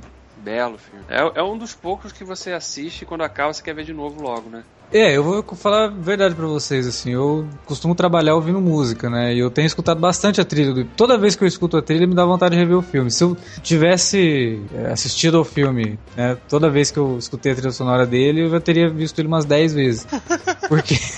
Olha, eu, eu, eu escutei muita trilha sonora e eu já vi três vezes filme é muito bom, muito bem dirigido. Para quem gosta de música, eu acho ele essencial. Para quem gosta de cinema, mais ainda, porque o filme é uma aula assim de como você consegue pegar um drama, né, e fazer esse drama te deixar nervoso, te deixar ansioso e te deixar tão na beira da cadeira como se você estivesse assistindo um, um suspense. Não, foi um filme que, apesar dele falar sobre música, assim como por exemplo o Cisne Negro que fala sobre balé, não, não é um filme sobre aquilo. Sim, não. É sobre, sobre personagem. É, sobre um personagem e a sua obsessão. Lembra muito Darren Aronofsky pra caramba. Não, lembra muito o Cisne Negro. Tem, tem, momentos ali que ele remete ao Cisne Negro mesmo, assim, que é aquela hora que ele tá tocando bateria, começa Sim. a sangrar, né? Aqui ele coloca o band-aid, o band-aid começa a sair. Porra, aquela cena pra mim foi é, Aronofsky. E, e, toda, e toda a expressão de dor dele lembra demais a, o personagem da Natalie Portman. E a própria eu... jornada dele como personagem Sim. também lembra, né? O personagem. Sim. Porque da mesma forma, obviamente que ali no Cisne Negro, a Natalie Portman, ela tinha que se sobressair às vontades da mãe, né? Aqui ele tá tentando ser mais daquilo que a família dele inteira, que ele acha, né? Que a família dele já teve. Então ele, porra, cara, ah, eu sou vendedor, eu sou isso, eu sou aquilo, pô, eu quero ser músico e foda-se se não dá dinheiro. Entendeu? É. Mas eu ele, ele, ele, quer ser lembrado. Quer ser Exatamente. Lembrado. Você ah, tá ganhando dinheiro, beleza, mas quem é que daqui 40 anos vai discutir sobre você no almoço? A gente tá falando aqui do Coltrane. Ah, pô, pera aí, né? e assim, é, é realmente é, é, muito admirável. Eu fico muito feliz em ver quando um diretor que novo fez seu primeiro longa se sai tão bem né? Como, como é o caso do Damien. Assim como foi quando, né, apesar de já ter feito alguns filmes, mas o diretor do Drive, quando ele entregou o Drive, cara, é, me alegra ver que o cinema ainda consegue trazer bons diretores e que não vai morrer, por exemplo, quando vier a falecer Woody Allen, Scorsese e oh, vários outros. Então, é. É, é. muito bom, cara. No, nossa, e a cena final, na boa, já tá entre as 10 melhor do ano. é, que, que cenas, sabe? Eu, eu fiquei no cinema, realmente, eu tava na cadeira, eu, eu me segurava nervoso, tipo, caralho, esse cara tem que acertar isso, ele não pode errar, vai! Sabe? Parecendo que eu tava num estádio de futebol torcendo. Sim, sim. Eu acho que o que falta no cinema de verdade é essa paixão pela história que você quer contar, né? Os grandes diretores que a gente fala, porra, que foda, era o cara que falou assim, pô, é ele fez o filme a partir do momento que a ideia de não fazê-lo se torna algo insuportável, sabe? Esse cara, ele tinha tanta vontade de fazer esse filme que ele fez um curta, mandou para vários festivais, ganhou vários festivais e mostrou, ó, oh, pelo amor de Deus, esse filme aqui, ele tem mercado além de ser bom, além de ser a história que eu quero contar. As pessoas acham ele bom. Existe a possibilidade de eu fazer e as pessoas ainda por cima gostarem dele. Ou seja, ele lutou até o último segundo pelo filme. E foi uma filmagem, pelo que eu vi aí nas notícias, acho que os caras fizeram em, em 20 dias a filmagem, assim, uma coisa assustadora, ou seja, o cara já tava com o filme tanto na cabeça, né? Já sabia exatamente o tão... que ele queria. Exatamente. E as cenas, elas têm composições tão próprias que se você cortar só as cenas independentemente, mesmo, claro que você tem o fio da história aí, mas se você só visualmente, com, com o, o filme mutado, e ver só as cenas, eles são quase como se fossem quadros, cara. A luz de cada cena é muito específica. A movimentação de cada cena é muito específica. E é aquela coisa, ele é um filme que ele só vai crescendo, né? Assim como a música. É, uma, uhum. é um filme movido por paixões. A última cena, cara, ele é um compilado. Tipo, o cara falou assim: não, beleza, é a última cena, eu preciso usar todo o meu esforço. Assim como a cena do meio, enfim, ele vai crescendo a qualidade de enquadramento, de. A edição do filme é algo impecável é impecável o cuidado com cada um dos planos detalhes, enfim, é um filme que o cara fechou o olho, fez a lição de casa, fez todo o filme mentalmente quando chegou no, set, no set, ele estava tão sabido que todas as boas performances que tem ali, com certeza é a intervenção dele, entendeu? Ele sabia exatamente cada coisinha que o filme precisava ter para ser um grande filme, e por isso ele é um grande filme. O roteiro tem várias sacadas geniais de coisas que a gente não vê costumeiramente, como, pô, esse esse, esse professor ele é um mistério, né? Para os alunos deles e também se torna um mistério para nós, porque tudo que a gente sabe do cara é o que as pessoas veem. E é aquilo que a gente falou lá atrás dos outros filmes, né? Ou na teoria de tudo, você quer falar de tudo, né? Você não, você não pega um episódio e fala, vamos falar sobre esse episódio da vida desse garoto ou sobre essa particularidade. Ele é um filme extremamente econômico, ele tem uma hora e quarenta, acho. É um filme extremamente econômico, ele quer falar sobre o cara e a, a paixão da bateria dele. No momento que ele aposenta a bateria lá e tal, já pula pro momento que ele, enfim, ele vai voltar pra bateria. Ou seja, tudo que não é interessante é jogado de lado. E é um filme que é tão gostoso de você ver, porque, como eu disse, ele é extremamente econômico. Você começa, termina e fala: Caraca, já terminou? Enfim, é uma porrada de informações, né? Como se fosse um, um, solo de bateria. É uma porrada de informação, você fica meio tonto e quando você acorda, já tá na hora de aplaudir, entendeu? É um, é um resumo perfeito de arte e audiovisual, né? Acho que dá pra Sim, resumir isso. bem por aí, né? É um filme que É. casa, to- casa os dois elementos de forma assim, muito coesa, né? É tudo muito bem equilibrado, muito, muito dinâmico. né? Essa coisa que a gente falou que é um filme que não perde tempo com nada. As cenas são todas importantes e são objetivas, então isso é fundamental. E quando o filme termina, você fica. Cara, pô, mas tinha que ter mais alguma coisa aí, né? Sei lá, não, acaba no auge mesmo. E, e não é um filme longo, né, cara? Geralmente esses filmes, somente vão pra Oscar, são filmes de duas horas, duas horas e quarenta. Ele bate o que? Ele? Uma e quarenta? Ele bate uma hora e quarenta se você for pensar que a última cena tem 12 minutos. Pois é. É, então, fodástico. E que 12 minutos, né? O, o diretor, ele não, praticamente, ele não repete nenhum frame, cara, assim, nem enquadramento.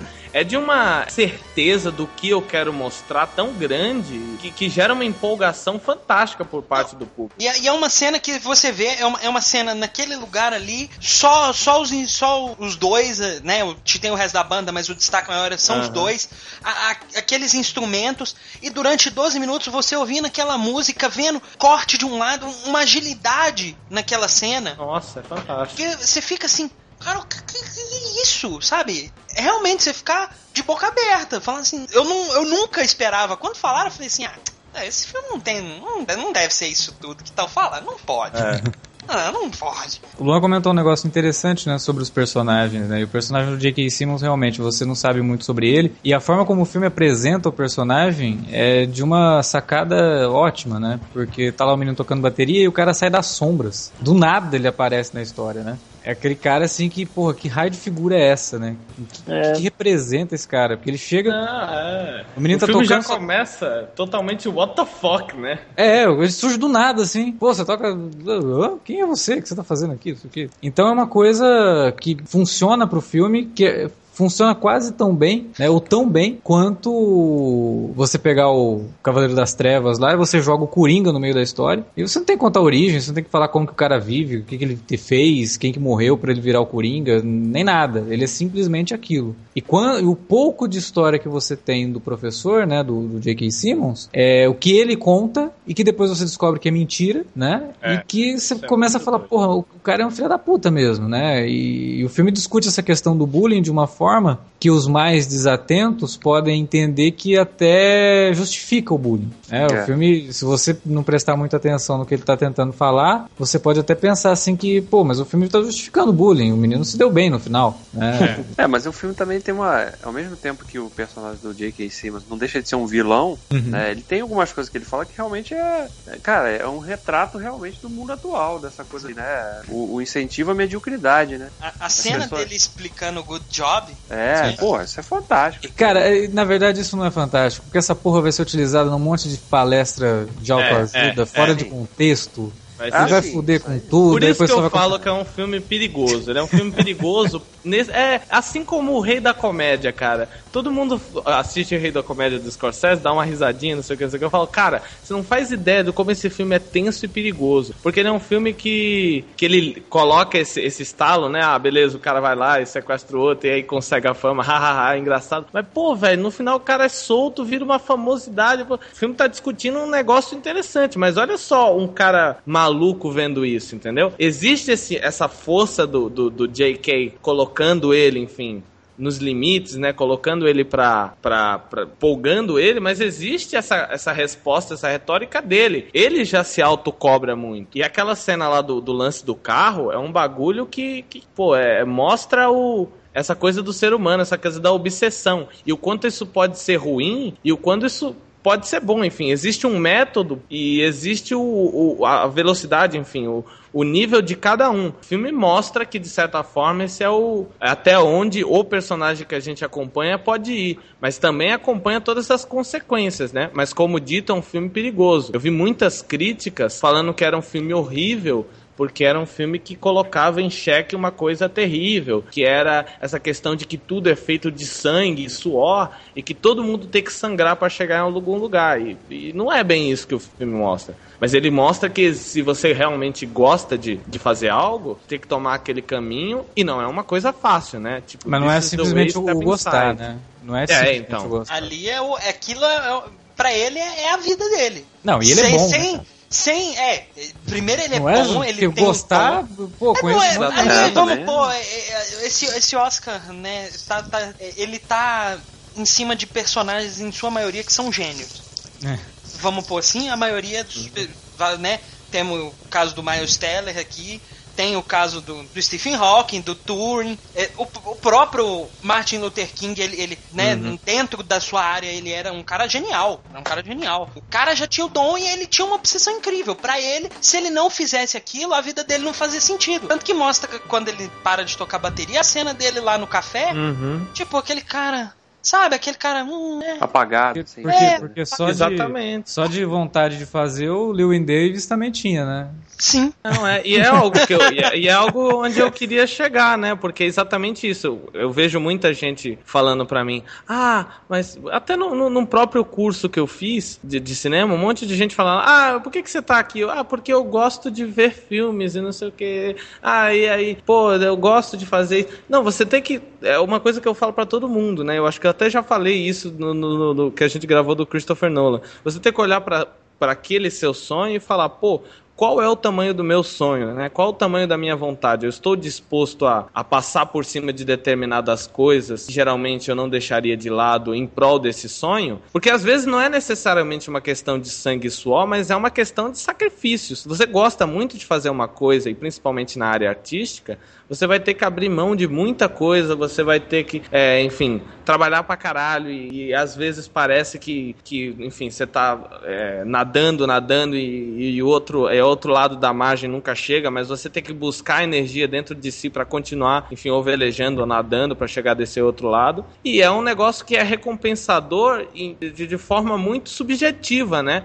A grande recompensa dele por todo aquele suor, inclusive nas cenas final ele sangra, é o reconhecimento ali do J.K., né? Porque de certa forma ele ele, com, com, ele apoia o, o, o, garoto no final, né? Então é uma, são pequenas coisas que, que no fim fazem sentido, são muitas coisas que você perde, mas é aquela coisa, ou eu faço ou eu morro. Então eu decidi não morrer. Não é um negócio que cai do céu, né? Ah, fazer um filme sobre um cara que queria tanto fazer cinema ou fazer música, e aí, pô, mas ele é tão pobre, sei lá, e, e do nada algo acontece extraordinário com ele, tem, ele tem todas as chances do mundo, é, é uma lorota terrível, né? Eu acho que ele é um filme muito verdadeiro nesse sentido, de que se, se existe a possibilidade de fazer, você fazer aquilo que você realmente quer, principalmente na área artística, vai exigir muito de você, entendeu?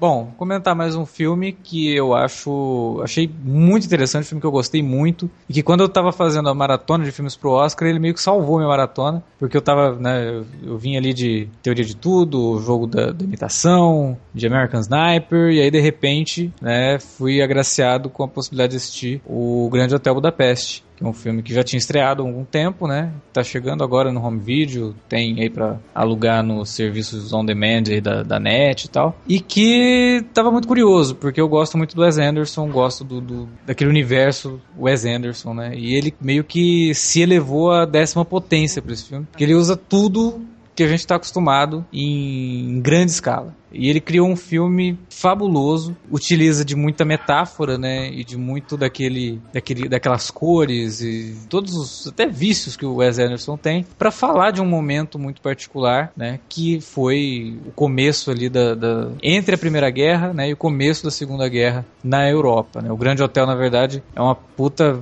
é, analogia à própria Europa, né? E tudo que estava acontecendo naquele momento, o, a entrada de um estado policial de repente, do nada, ninguém tá esperando, você tá andando de trem, o trem é parado e ó, vamos revistar todo mundo. Né? Então, é um filme que trabalha isso de uma forma leve, né, divertida, sem parecer ofensiva, né? Muito pelo contrário, mas sim demonstrando toda a força de, muita, de muitos povos europeus ali que não tinham muita voz, mas que precisavam, né, se sujeitar àquilo que estava acontecendo na Segunda Guerra, no comecinho da Segunda Guerra, e que trabalha tudo isso de uma forma lúdica. E o Grande Hotel Budapeste com um elenco fabuloso, né? E com uma interpretação muito certeira do Ralph Fiennes e do Edward Norton também. Gostei muito do Edward Norton no filme. E assim, é, eu ouvi muitos falando, ah, nossa, mas eu gostei do filme, mas é um filme que, ah, eu não me identifiquei com os personagens. Cara, isso não me incomodou em nenhum momento, porque realmente eu me senti como um espectador vendo toda aquela obra E é isso que ele se- quer. sendo entregue É na minha cara. E eu,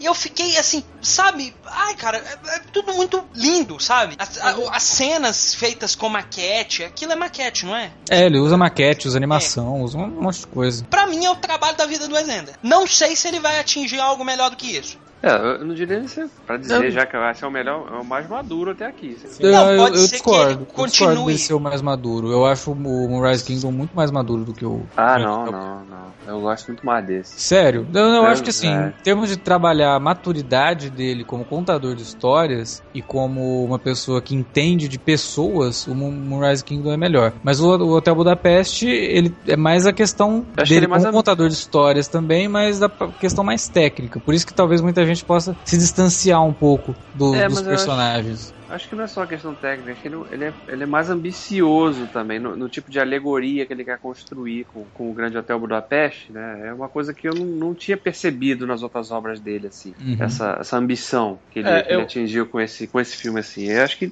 E nesse, realmente, ele conseguiu emular tudo de bom que ele fez, que ele já tinha feito nos outros filmes anteriores dele.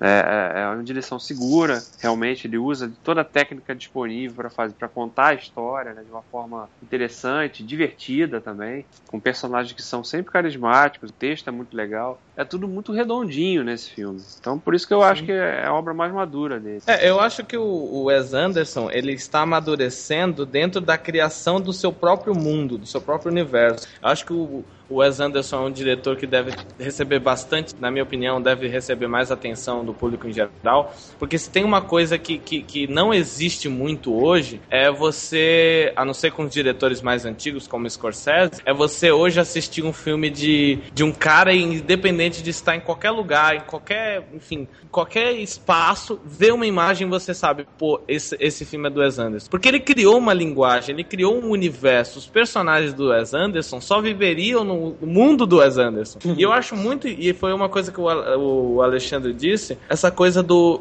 dele fazer contos de fada e alegorias para poder contar histórias re- extremamente tristes sobre essa coisa do além da, de toda essa coisa do, da, da guerra dessa dessa crítica né? E não necessariamente uma crítica mas que é uma coisa da vida de que as coisas envelhecem elas ficam para trás. O, o hotel depois nos anos 80 quando enfim o cara tá lá e tá todo caído enfim é tudo totalmente diferente é uma coisa que eu me debato muito na cidade de São Paulo é uma coisa que eu ainda não entendi que é essa coisa de que o novo vem e que as coisas velhas, enfim, têm a sua importância e precisam estar representadas, mas, enfim, elas acabam, elas vão embora. E é um filme de uma apuração técnica, como já dito, incrível. Eu acho que isso é a grande sacada do, do, do, do, do Wes Anderson e, e o porquê que ele é um diretor fantástico. Porque ele é um cara que realmente conseguiu criar um, um estilo próprio dele. Ninguém nunca tentou fazer um material parecido com o Wes Anderson, porque não vai parecer com o Wes Anderson, porque é um negócio muito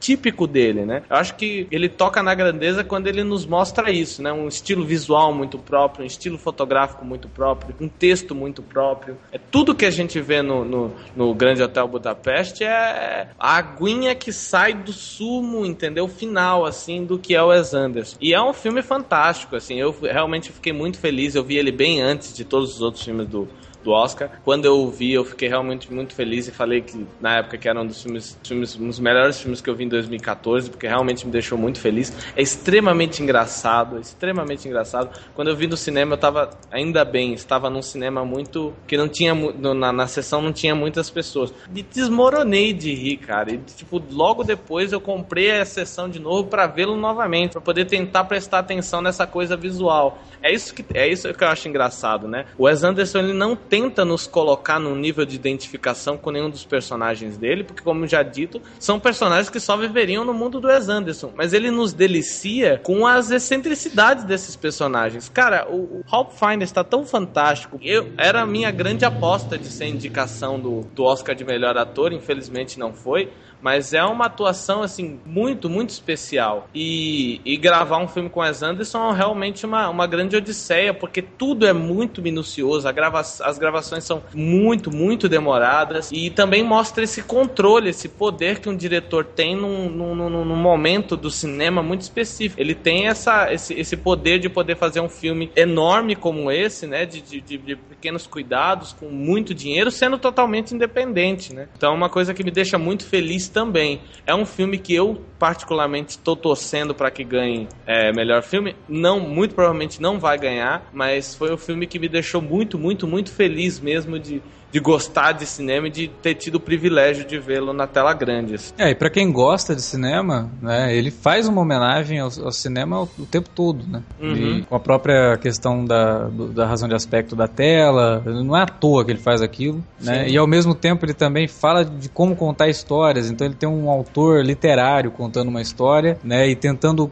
juntar essa forma literária de contar a história com a, o formato do cinema. Uhum. É uma coisa complexa, cara. É um filme, assim, realmente muito muito, muito rico e que, dentro daquilo que a gente falou lá no começo do podcast, né? O que, que faz um filme ser elegível pro Oscar, né? É uhum. ele ser diferente, único. ele é único e acrescentar alguma coisa ao cinema. Né? O que, que acrescenta o Teoria de Tudo ao cinema? Ah, só mais o filme, né? É. Mas é realmente, só para terminar, é, o, Wes Anderson, eu quero que todo mundo veja com, com mais cuidado a filmografia dele. Ele é o único diretor que eu, que eu conheço, assim, dos últimos anos principalmente, que a história dele, todo o filme dele depende de, de, de, muito da linguagem e ele usa todos os recursos cinematográficos possíveis e imagináveis para contar a história dele. Se tem alguém, cara, na hora que eu vou dar algumas, algumas aulas uh, para uma turma assim sobre linguagem de cinema e sobre eh, se você colocar 30 minutos de um filme do Wes Anderson, você consegue mostrar todas as possíveis aplicações de lente, de luz, de direção de arte, de direção de ator, tudo. É incrível. Esse cara deve ter um toque terrível, porque é de uma preparação é assustadora, cara. Ele, ele pegou tudo que o cinema. Por isso que eu acho que ele só poderia. Ele é um fenômeno cinematográfico que só poderia surgir no ponto da história do cinema que ele surgiu.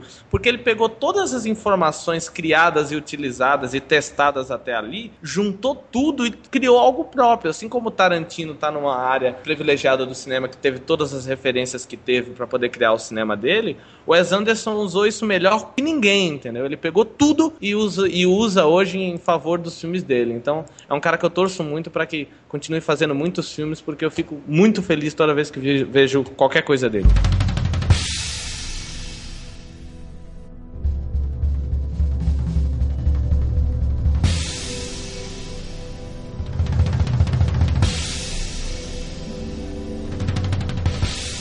O próximo filme que a gente vai puxar aqui é um dos, dos grandes favoritos, tá ali na, na briga. Provavelmente vencedor ou vice-vencedor, que ninguém se importa. não, não tem vice, né? Não tem prêmio de consolação. É, é o vencedor. É verdade, não. Esse ano não tem medalha de ouro, é. prata e bronze. que é o Birdman, o filme que promete é a última esperança do Michael Keaton ganhar um Oscar. Pô, que ele vai morrer que vem? É. Que Cara, ele, ele vai, vai morrer, não vai, mas ele nunca mais... Dele. Ele nunca mais vai, vai, se dedicar tanto a um filme que nem esse, cara. É, cara, o Birdman. Pois é, falem do Birdman, vocês. Depois Olha, eu comento. O Birdman? Eu posso começar falando algumas coisas legais pra depois vocês fazerem a vontade de vocês e detonarem não, com não, o que tá- Não, a gente não, Não, vai não, ter- não, Eu não vou não. detonar, Não, eu não. tô brincando. Eu só, vou, brincando. eu só vou dar uns Uma motivos. bolachada, É, né? porque eu acho que não é estudo, mas ok, vai. É, então, eu também concordo com vocês, não é estudo. Tem uma galera aí, tipo, dando nota 11 pro filme, eu acho que não é tudo isso. Assim, eu acho que te- tem, tem coisas muito interessantes no, no, no- filme que são abordadas. É, o fato do casting fazer muito sentido com a história que ele quer contar, né? Esse lance do, do, do, do personagem que está do, à sombra de. O, o ator, nesse caso, né? Que está à sombra de um filme que ele fez e foi grande, que ele fez porque ele precisa pagar contas e tudo mais, e que ele precisa, ele, com, pro, pro ego dele, né? Se reinventar e fazer algo que ele mostre pra sociedade que ele pode dançar, ele pode ser um showman completo. Acho que isso é muito interessante. E essa escalação dele de atores que só trabalharam em grandes franquias nos últimos anos, seja fazendo Batman, seja fazendo é, o Hulk, seja fazendo o Homem-Aranha, enfim. É um casting Então, muito não é nos interessante. últimos anos, né? Porque o Batman. É, o Batman. já Não, é não, não, não, não. não. Porque até segundo as informações, era pra voltar pro Batman. É. Eu, eu, eu, Eu acho que eles escolheram contando que isso ia se tornar realidade. Eu acho que o filme poderia se chamar muito facilmente tipo Bat Tassin Man, né? A zoeiragem com, com Batman, é- é- na minha opinião, é muito clara ali no filme. O ponto que, que eu acho que assim é um tanto quanto negativo e é o que tá todo mundo falando do filme, que é essa questão da linguagem, do filme sendo um take só e tudo mais. Eu queria dizer a todos que é, um, um- é, um, é realmente um desafio, mas não é algo tão difícil de se fazer assim quanto dizem que é. O filme é, exige uma, uma, uma logística muito grande, isso é fato, mas o, o- a gravação em si não é algo tão terrível como dizem. A, a iluminação de set é algo que é realmente muito complicado quando se quer fazer esse tipo de coisa. Mas o filme ele assume em diversos momentos porque ele tá no backstage de, um, de uma peça, então a gente vê iluminação em determinados pontos. O filme tem uma correção de cor e uma pós-produção monstruosa para poder corrigir diversos erros. Essa E- questão de iluminação, isso não pode ser usado como desculpa, porque você percebe várias vezes que ele mudou. de- Sim, quando ele vai sim. mudar de cenário, houve o corte. Então, se houve o corte, ele pode iluminar o outro cenário independente do que estava antes. Então, Não, é é porque isso, isso já é o, que muita gente tá falando, porque o filme é incrível por causa disso. Não, não é tudo isso. como Como o Hitchcock linguagem, fez isso com muito menos recurso. em festim diabólico. Pois é, 50 numa anos época- atrás. Uma época em que você tinha rolo de filme, aqui eles gravaram em digital e tudo mais. É, enfim. Geralmente esse tipo de, de, de coisa, né, que é gravar o filme de uma vez só, é um recurso que é utilizado quando, quando a gente precisa mostrar que o filme todo se passa, lá, em um dia, em uma situação só, dentro de determinados horários. Aqui não é utilizado dessa forma, então já mostra, de certa forma, um pouco essa ambição de querer fazer algo maior, enfim, sei lá. Mas o filme também utiliza isso para, de certa forma, passa essa situação de, de, de, de enclausuramento, né? De estar numa pressão terrível. A linguagem ajuda a contar isso. Mas não era algo extremamente necessário. Até porque eu o Michael acho que- Keaton tem cara de maluco que tá sendo, sempre sendo pressionado, né? Então não precisava. de- Exatamente. Então, assim, eu acho que esse, na verdade, é um- o principal ponto negativo. Eu acho que o, o, o Inarito aqui, ele, ele se usa de determinadas coisas que não vão necessariamente acrescentar à história, acrescentar ao filme, mas usa de forma desmedida só porque, enfim, vai ficar foda pra fazer. caralho. É, porque É. eu sei fazer, porque vai ficar foda pra caralho porque todo mundo vai achar o máximo. É. Então, assim, até a própria escalação de equipe técnica, dele ter usado o diretor de fotografia que trabalhou no Gravidade, que ganhou o Oscar por isso. O filme, inclusive, se parece bastante por causa desse lance. No Gravidade tem aquela câmera que nunca para e tudo mais, mas é bem justificada. Mas a câmera do Gravidade, ela é marca registrada do, do Quaron. O Quaron já Exatamente, fez o Quaron faz- grandes planos sequências na, na carreira dele. Exato. Então, assim, o que eu tenho pra dizer do Birdman basicamente é isso, né? Eu acho que ele é um, ele é um filme muito interessante, mas é, não é tudo isso que tá todo mundo falando, e eu acho que um dos pontos negativos do filme é essa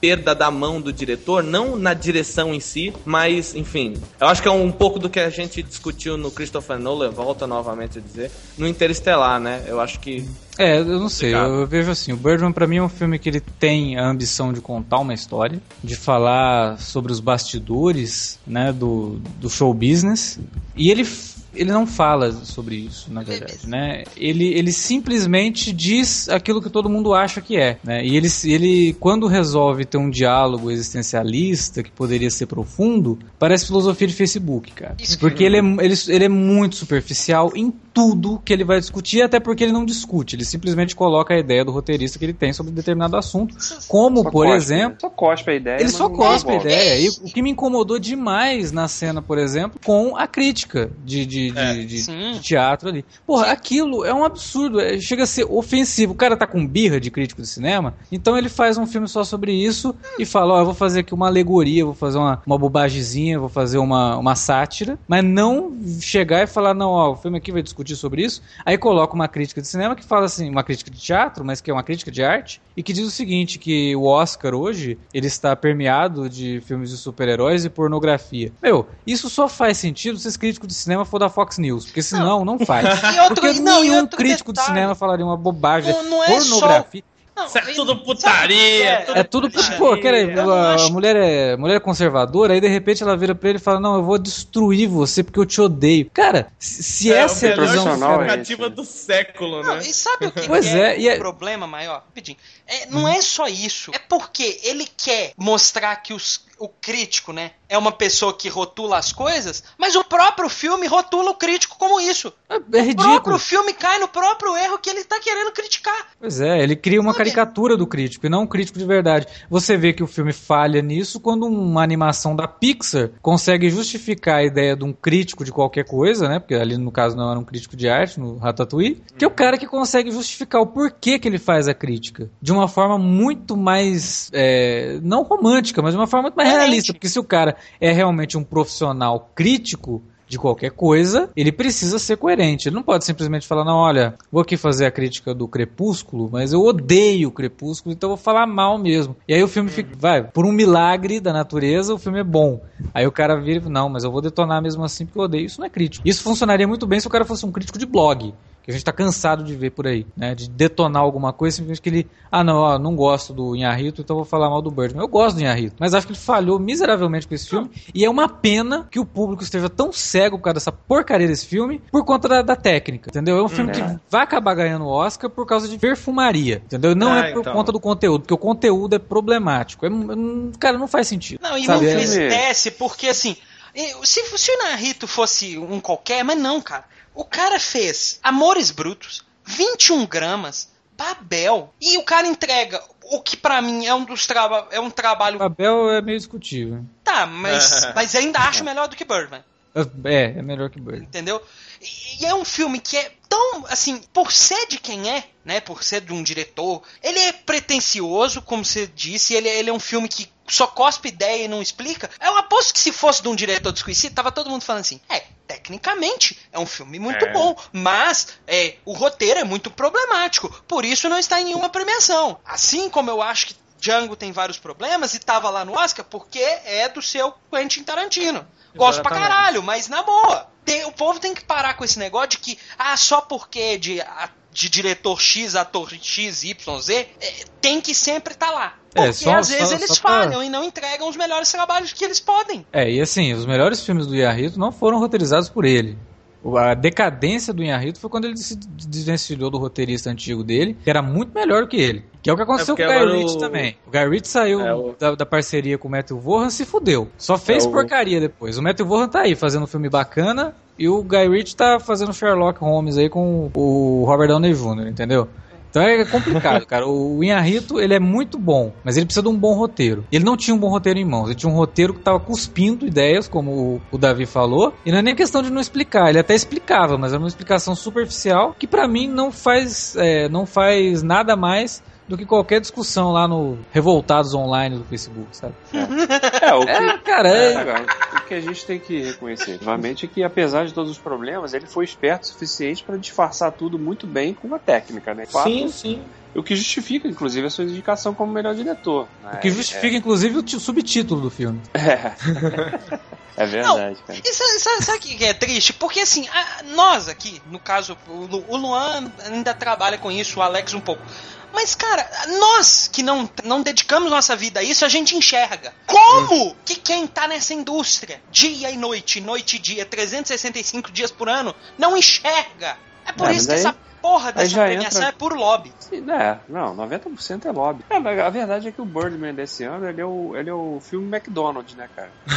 A foto é, é bonito e tal, tá, você dá uma mordida, pô, gostoso isso aqui. Mas depois da terceira, você hum, isso aqui vai me É, fazer então, mal, eu cara. acho que o, que o que é louco desse filme, e a maioria das pessoas, amigos meus, porque, tipo, ah, você escreve pra um, pra um site de cinema? Ah, você faz cinema. É todo, tudo que tem de cinema as pessoas vêm te contar, vêm te perguntar, né? Mas milhares de amigos meus falando que Birdman é o melhor filme do, do- dos, dos últimos 10 anos, que tem que ganhar e tudo mais. Eu falei, cara, você viu o filme uma vez, né? É. Ele, ele é um filme que ele te empolga bastante da primeira vez que você vê ali no gás da coisa. Por causa justamente da linguagem, por causa do meio, a história, o diálogo rápido, aquela coisa toda acontecendo, pum, pum, pum, pum. Ele é um filme que te empolga. Mas é aquela coisa que foi falado, que o, o Davi acabou de falar, né? Se você der ao McDonald's, você dá uma mordida e fala, pô, gostoso, e você vai dar uma mordida de novo, aí você já começa a ver algumas coisas. Se tem uma coisa que eu acho que o filme faz bem, assim, é de certa forma ser relativamente realista nessa coisa do, do que, que é o. Não necessariamente realista, né? Mas essa coisa do ego do ator e o como o backstage de um teatro pode ser algo é, relativamente é, caótico, né? Porque, pô, ali aquela briga entre o o Michael Keaton e o Edward Norton, cara, aquilo ali é praticamente. A, a minha namorada trabalha numa peça de teatro, ela é atriz, né? Quando eu vou lá no, no, no backstage deles, eles estão brigando por causa disso, por causa daquilo. Um ator que chega e reinventa o texto no, no, no, no- coisa porque ele acha que é a melhor invenção do mundo desde o pão fatiado. É, essa coisa do ego é uma coisa que, que, de, de certa forma, tá bem representada aqui no filme, né? A gente vê isso em diversos momentos, inclusive nessa cena da briga, né? Mas concordo com tudo que foi dito aqui. Ele é um filme que, que ele realmente a linguagem ela passa muito dos problemas. Ele é um ele é um roteiro realmente muito problemático e é, eu acho que também pega um pouco naquilo do que a gente falou no A Teoria de Tudo. Ele é um filme que ele tenta pincelar diversas críticas, muitas coisas e, e ele acaba tipo sendo muito superficial em muita coisa. E é um filme que tem diversas gorduras, como por exemplo aquela cena em que a, ele entra, vai lá e elogia a mulher, tipo corta, aí tipo ele sai, aí a outra mulher vai lá e beija ela. Tipo, pra quê, velho? Tipo, tinha a necessidade disso aqui nesse momento, enfim. Tem diversas Nossa, coisas que são extremamente. É, então, tem diversas gordurinhas ali no filme, sabe? Diversas Ah, aquele pequenas coisas. Que... que... é criado entre a filha dele com o personagem do Edward Norton. Qual é a entendeu? necessidade daquilo, sabe? É muito ruim aquilo, Tem Tem cara. muita coisa ali muito desnecessária, sabe? É, eu vejo assim, o Luan falou da questão do, do- dos bastidores, mas pô, se- como o filme se, se comporta meio que como uma sátira, é isso, era melhor reassistir o Artista, que é um filme muito Sim, mais sim. honesto. Sim, sim, né? com certeza.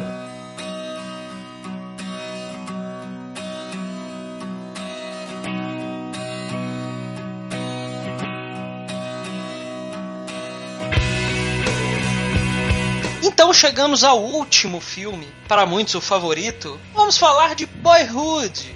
Qual é o subtítulo? Não precisa falar do subtítulo, do subtítulo Não, não né? precisa falar do tá bom. subtítulo, o subtítulo mais complexo da história, né? É, Porque ele é, explica é. o filme inteiro no subtítulo. É, totalmente O cara que criou, o cara que criou esse subtítulo, ó, parabéns aí. Você conseguiu resumir o filme todo em É, menos de velho. 140 caracteres. Ah, é que nem o Foxcatcher, né? O Foxcatcher, uma história que chocou o mundo. Não, o pior é que. é Cagou negócio- o filme pra mim, Não, e não é só mano. isso. Qualquer pessoa que não é americana não conhece a porra dessa história. É, então. É. Tipo, chocou que mundo? Caralho. O mundo do Wes Anderson, será que chocou o universo do Wes Anderson? Talvez, talvez, não sei. Mas o meu, não, não, né? Mas ok. Mas o Boyhood é um, é um filme que, assim, eu, eu tenho um problema com ele, é um problema culpa minha. É culpa minha. Admito, a, a culpa é minha. Porque eu demorei pra assistir ele. E a demora causa o quê? Ficar ouvindo milhares e milhares de pessoas falando assim: Nossa, assista Boyhood. Demorou 12 anos pra ser feito. Assista Boyhood. Foram 12 anos fazendo esse filme. Eu já estava completamente irritado com 12 anos. Eu não Poderia queria ser mais ouvir de título 12 do, anos. subtítulo do filme, né? É, Boy- tipo, 12 anos 12 pra ser anos. feito. 12 anos de porra. Sabe? O filme tem tanta coisa a mais, apresenta tanta coisa. É. E, e e muitas pessoas ficam só, só vomitando isso, só resumindo é isso. É uma coisa, é um fator extremamente importante pro filme. O Linklater utilizou isso de uma forma maravilhosa, utilizou, mas o problema é meu, por isso que eu falei. Mas é um filme que eu me identifiquei muito, porque ele apresenta recortes da vida, né, de, uma, de um jovem e eu me identifiquei demais. Qualquer pessoa se identifica, porque, né, todos passaram por essas fases. Mas eu me identifiquei mais porque eu cresci exatamente na época do filme. Então, todas as músicas, eu, eu cresci ouvindo a, as músicas da trilha sonora, né? Músicas do, do Full Fighter, música do. Até Soulja Boy Cheguei a. É, porra, a época, festinha de 15 anos, porra, é sensacional. Então, assim, é, isso eu, eu gostei demais. Isso me, me fez lembrar de uma época as coisas eram mais fáceis, menos problemáticas. E uma fase importante na vida de todo mundo. Que a gente só sente falta depois que ela passa. Né? Com certeza. A gente sempre sente falta das coisas quando a gente perde elas. É, e a adolescência é a primeira coisa que a gente realmente perde, assim, que a gente fala, porra, que bosta, podia ter aproveitado mais. Sim. Mas assim, Boyhood, pra mim, é o meu favorito. Eu acho que ele tem que levar, porque. por vários fatores, mas principalmente por ser um filme muito complexo. E eu acho que toda essa questão dos 12 anos também tava me irritando, quando eu tava. Sempre aquela coisa, ah, 12 anos, 12 anos, 12 anos. Aí eu fui ver o filme com essa coisa, pô, sei lá, né? A história de um garoto, ela poderia ter muito bem ter sido rodada aí em três meses, né? Que teria o mesmo efeito. Aí depois que você assiste ao filme, você entende o porquê dessa coisa dos 12 anos. Porque realmente, se ele tivesse criado esse filme em seis meses, trocando de atores, né? Aquela coisa toda, ele não conseguiria passar uma autenticidade, não só pela questão de ser o mesmo menino, mas a autenticidade dos momentos que ele passa ali. Né? Aquele menino com 15 anos, ele realmente estava se descobrindo e quando ele chega nos 15 anos no personagem, ele pode trazer isso pro personagem. Mas não só isso, porque o filme também tá te mostrando os momentos do mundo naquele instante. Então você tem referências à guerra do Iraque, ao Bush, à eleição do Obama. E aí você fala, ah, mas isso daí ele poderia muito bem ter criado. Sim, mas aí seria uma representação de uma coisa que ele já sabia que foi importante. Naquele momento, a sagacidade do Linklater para pegar em julgar e falar, que aquilo era importante e que ia fazer a história é muito ou maior. logo depois que aconteceu, né, pegar e falar, ó, oh, isso aqui pode ser uma coisa que daqui 10 anos ainda vai ressoar na nossa história recente. Então, cara, é um filme de tantas camadas que ele pode ser analisado de tantas formas. O relacionamento dele com o pai, para mim uma das coisas mais bonitas que eu já vi num filme que fala de infância e adolescência, porque é muito realista, né? E é muito palpável. A cena dele no carro, né, e que ele, pô, pai, mas falou que você ia me dar o carro lá quando eu fizesse 16 anos, não sei o quê. Não, cara, você tá louco? Eu falei isso? Falou. Não, pô, mas quando eu. Ah, desculpa, mas quando eu falei isso, o carro tava valendo 5 mil. Eu tenho uma uhum. família agora, eu preciso comprar, precisei comprar uma van. Eu consegui vender o carro por 22 mil. Desculpa, cara, eu não vou te dar esse carro. E aí, quem tá assim, assistindo ao filme só como uma mera ficção, fica até esperando que quando eles chegam na fazenda lá, o carro tá lá, né? É. ó, surpresa, tá aqui o carro. Mas não. Não, cara. e até pode achar que o menino, que o menino tá suando babaca, mas não é. É daquele aquela fase mesmo, é, é, natural do jovem. Pois é, cara. Então o filme ele tem assim, essa questão, que é a primeira leitura que você faz dele, de demonstrar a, da infância à juventude de uma forma né, extremamente autêntica, mas também a importância dele histórica. Esse filme daqui 30 anos, as pessoas vão poder assistir ele e que elas vão ter a noção do que, que foi a primeira década dos anos 2000, politicamente, culturalmente. Então ele, ele mostra tudo isso, cara, de uma forma realmente autêntica e voltando voltando naquilo que a gente falou no começo, é isso que eu espero de um filme para ser, para entrar no Oscar, entendeu? Que ele mexa comigo e que ele tenha a importância dele. Se ele não tem importância para o cinema, ele tem pela forma como ele foi rodado, mas a importância dele para o momento, né? É, ele funciona quase como uma cápsula do tempo ali da primeira década inteira dos anos 2000. O Boyhood para mim é interessante porque ele faz um contraponto muito bom com o Birdman, porque ao passo que o Birdman cospe as ideias e não desenvolve nada e usa a técnica para esconder esses defeitos, o Boyhood não, vai, pela, vai na contramão. É uma, o, o Linklater é simplista, né, na, ele não inventa nada na, na, na, técnica de gravação, ele não fica fazendo planos tão elaborados, nada disso. Mas ele usa o, o momento de, cada momento da história para realmente jogar as ideias, jogar o passo de transformação daquele garoto das relações que ele tem com o pai, que ele tem com a mãe e do momento que a família está vivendo. É, ele joga para você de uma forma reflexiva, mas sem soar superior, né? Olha, estou mostrando o que interessa. Não, ele está mostrando através dos olhos do garoto, sempre do garoto, né? À medida que ele se transforma, que ele amadurece, a gente vai vendo como o mundo vai se transformando ao redor dele e como a percepção dele com esse mundo muda também. É, então, e não é de uma forma forçada. Né? o Linklater teve uma sensibilidade muito grande para captar esses momentos efetivamente e conseguiu, claro, né, também com a ajuda dos atores, que foram muito felizes também, né? A Patrícia Arquette está muito bem no filme, ela né, fazendo essa mãe, né, ela começa com aquela mãe segura, jovem, né, e vai se tornando uma mulher madura, independente, efetivamente. Depois e... de sofrer muito, né, escolhas erradas. Sim, sim. E, e, o garoto também, que vai se transformando num garoto realmente sensível, né, para muita sensibilidade para as coisas assim, para arte, né, para e como é. ele é fruto do meio dele, né? Você vê, o pai dele tinha essa ambição artística Uhum. Né? E ele traz isso para ele, não na música, mas na fotografia, e, e, meio que fecha o ciclo, né? De que Sim. eu preciso viver alguma coisa que talvez meu pai não pôde viver porque teve filhos muito cedo, né? E teve que largar tudo para tentar viver uma família. E é muito interessante, cara, porque o filme ele, ele vai justamente na, na, contramão de muita coisa, né? Que você pega aquela ideia assim de que, ah, ó, temos aqui uma família perfeita. O marido é professor universitário, ela é uma estudante que tá fazendo mestrado, e aí de repente esse marido que é professor professor universitário, um alcoólatra, filho da puta, que bate nela. É. Aí o cara que ela lá atrás queria que tivesse ambição, né? E queria que ele, pô, cara, né? Você tem que crescer, porra. Você fica aí com essa coisa de banda, de música, você tem dois filhos, cresça, né? E ele demorou para crescer, mas quando ele cresce, né, naquela ceninha ali da, da formatura do filho deles, ela olha com aquele olhar de podia o cara virou um pai, podia ter esperado, porque o cara virou um pai responsável, né? O cara, a mulher dele ama ele, ele ama a mulher, ele tem um, um bebê agora, e esses filhos filhos que ele ama tanto, né, ele poderia ter convivido mais. Eu poderia ter dado uma, uma família diferente para os meus filhos. E ela percebe isso depois, que era o cara desregrado, mas que no, no futuro ele foi tomando jeito, porque ele precisava passar, assim como o garoto, por vários momentos da vida dele. Né? Ele também tinha suas. É, ele também tinha suas incertezas naquele momento, assim como o garoto tem quando ele vai para a faculdade lá. Ele tem um monte de incertezas, óbvio. A gente tem, né? Então, assim, cara, pela sensibilidade do filme, e por tudo isso, assim, é por servir como uma cápsula do tempo mesmo, autêntica. Meu, meu, meu Oscar vai pra, pra Boyhood. Se ele não ganhar o Oscar, eu faço aqui um de argila e mando pro. no formato do Jack Black, ainda pra ficar mais legal.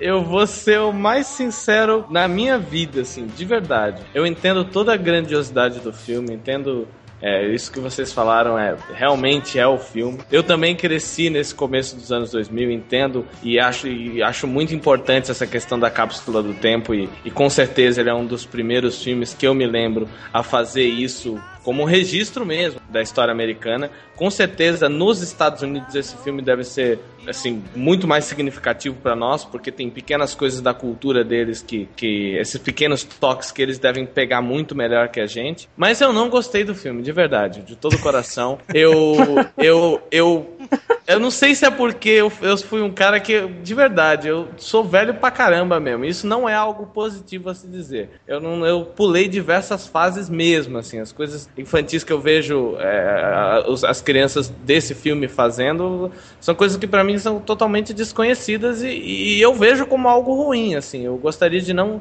ter nascido esquisito e ter vivido essas pequenas coisas. Então é um filme que em momento nenhum eu me sinto identificado com nenhum dos personagens, mas entendo bem é, essa, essa coisa natural que todos os seres humanos normais passam e, e por isso o filme significa tanto. Eu realmente acho que também uma coisa que é muito negativa pro filme é essa coisa dos 12 anos. O filme é, ele, ele, ele tá sendo, enfim, ele, a, a maioria das pessoas já gostam do filme ou veem o filme de determinada forma por causa dos 12 anos, assim como vem Birdman e elogiam Birdman por causa da forma como ele foi produzido, por causa dessa coisa do, do, do, do take e tudo mais. Mas realmente é um filme que é muito sensível, é, apesar de não ter uma uma, uma fotografia bonita, enfim. Por ser um filme extremamente simples em todos os sentidos e que se realmente não fosse um filme feito em 12 anos, ninguém lembraria, mas é um filme que tem uma sensibilidade ímpar e que me assusta que em, em 2015, no caso no começo dos anos 2000, ninguém tivesse tido essa ideia ainda, né, de gravar um filme ao longo dos anos. Acho que o, a grande sacada do, do, do Linklater é isso. E é uma coisa que ele adora fazer, né? Ele adora esse tipo de filme que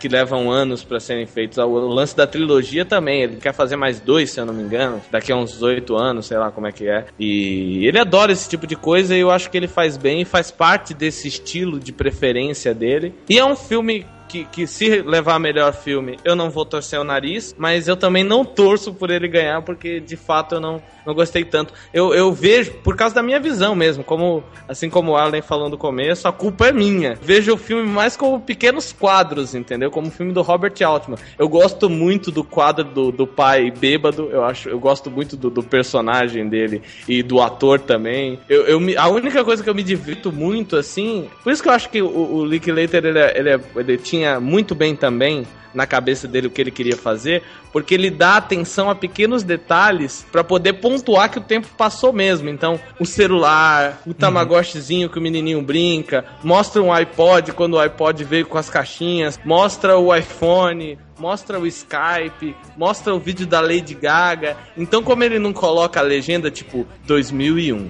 2002. Didático, né? Não é, é didático. Ele, ele usa pequenos elementos para poder mostrar que o tempo passou e para pessoa se localizar no tempo, né? O lance do cara tirando a foto com a 7D é genial. Pô, estamos em 2014, entendeu? Lançamento da 7D. Porra, que foda. 50mm ali, 1.8. Então você, ele, ele usa de pequenas, pequenas sutilezas para poder mostrar que o tempo tá passando. Não é uma sutileza, mas é, é quase.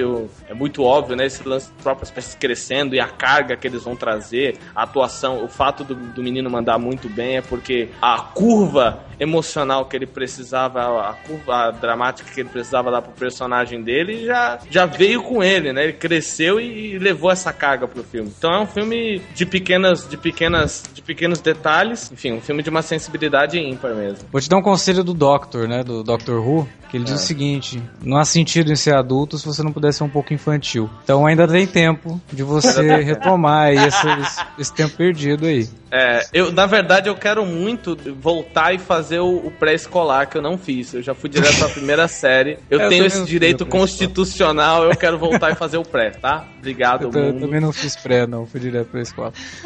Mas de qualquer forma, né, eu acho que você vê, mesmo o filme que o Luan não curtiu tanto, ele né, conseguiu defender, o que é muito interessante. Que sempre tem que ter esses, esses, essa, esses dois lados aí, né? Também Os críticos precisam disso, os críticos precisam disso. Sim, porque se você não consegue ver o lado positivo da coisa, ou se você só consegue, ou se você não consegue também ver o lado positivo da coisa, você cai no, no comum, né? Você cai no discurso vazio. Então, assim, eu gostaria muito que Boyhood ganhasse. Se Boyhood não ganhar, para mim, talvez o, o, Grande Hotel. E se o Grande Hotel não ganhar, o, o Whiplash. Que eu gosto muito, mas tenho minhas dúvidas quanto ao a presença dele como melhor filme. Acho que o Whiplash mereceria muito como melhor diretor, mas perto de todos os outros, levaria o Whiplash. O Birdman para mim seria o último. Eu daria o prêmio até pro Teoria de Tudo. Não, para mim o último é o American Sniper. Cara, eu, eu quero Bom, que o American Sniper nem deveria estar tá aí, né? É, pra começar. eu tô falando eu dos acho... oito, para mim o American Sniper é o último.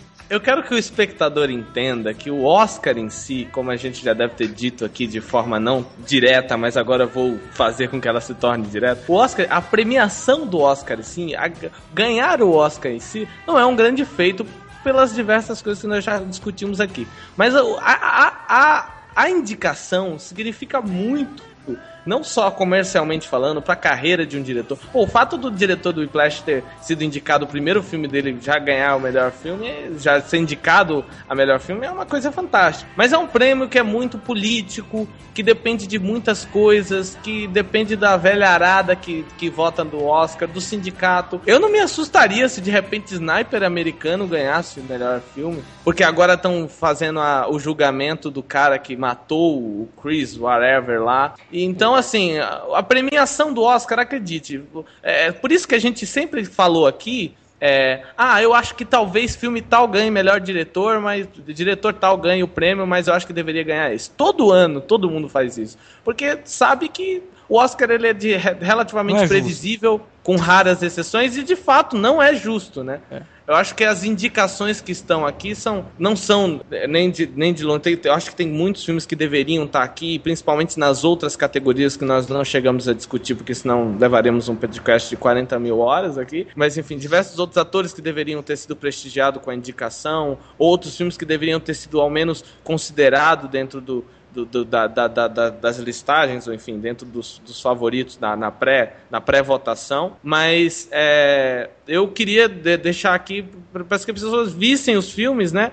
Montassem, enfim, fizessem suas, suas próprias apostas. Eu acho que Selma é um filme que merece muito ser visto. Todo ano tem um filme que acaba sendo indicado, mas tipo geralmente para melhor filme, não nas outras categorias e todo mundo esquece, como Filomena no ano passado, que é um filme fantástico. Eu acho que nesse caso é Selma, que é um filme, enfim, merece muito ser assistido.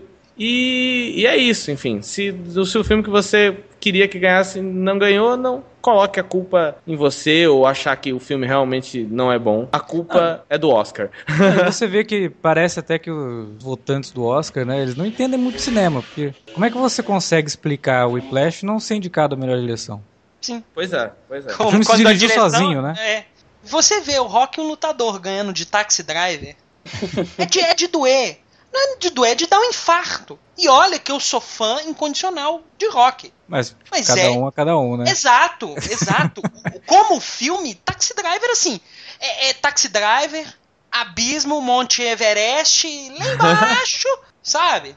É um rock, na boa. É. Então, é, é, um, é, uma premiação que ela, ela premia também muito pela questão da, da do país na, na época. Então, por isso. É, guerra ao terror, né? Exato, exato. guerra ao terror, né? né? a, gente acabou, a, gente acabou, de desenhar que o Oscar vai pra Sniper americano. É, acabou talvez, de falar. Talvez, e, e é bom, porque aí de novo a gente cantou a pedra antes de acontecer. Até mesmo porque foi né? noticiado que o sniper americano tá tão bem de bilheteria nos Estados Unidos que ele tá com, se não me engano, 234 milhões de dólares de arrecadação, enquanto todos os outros candidatos arrecadaram 232 milhões.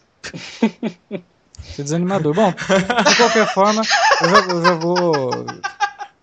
Já vou colocar aqui a minha posição, tá? Se Sniper americano ganhar o Oscar, o ano que vem eu não faço, aliás, o ano que vem e nos próximos anos eu não comento mais essa premiação, porque aí para mim acabou assim, não já eu já, já, não vejo seriedade nesse troço. Se for para sniper americano aí para mim acabou, entendeu? Então, é, o resumo, né, é que a gente gosta, porque apesar de todas as raivas e coisa, a gente se diverte em, em comentar os filmes, a gente ama isso.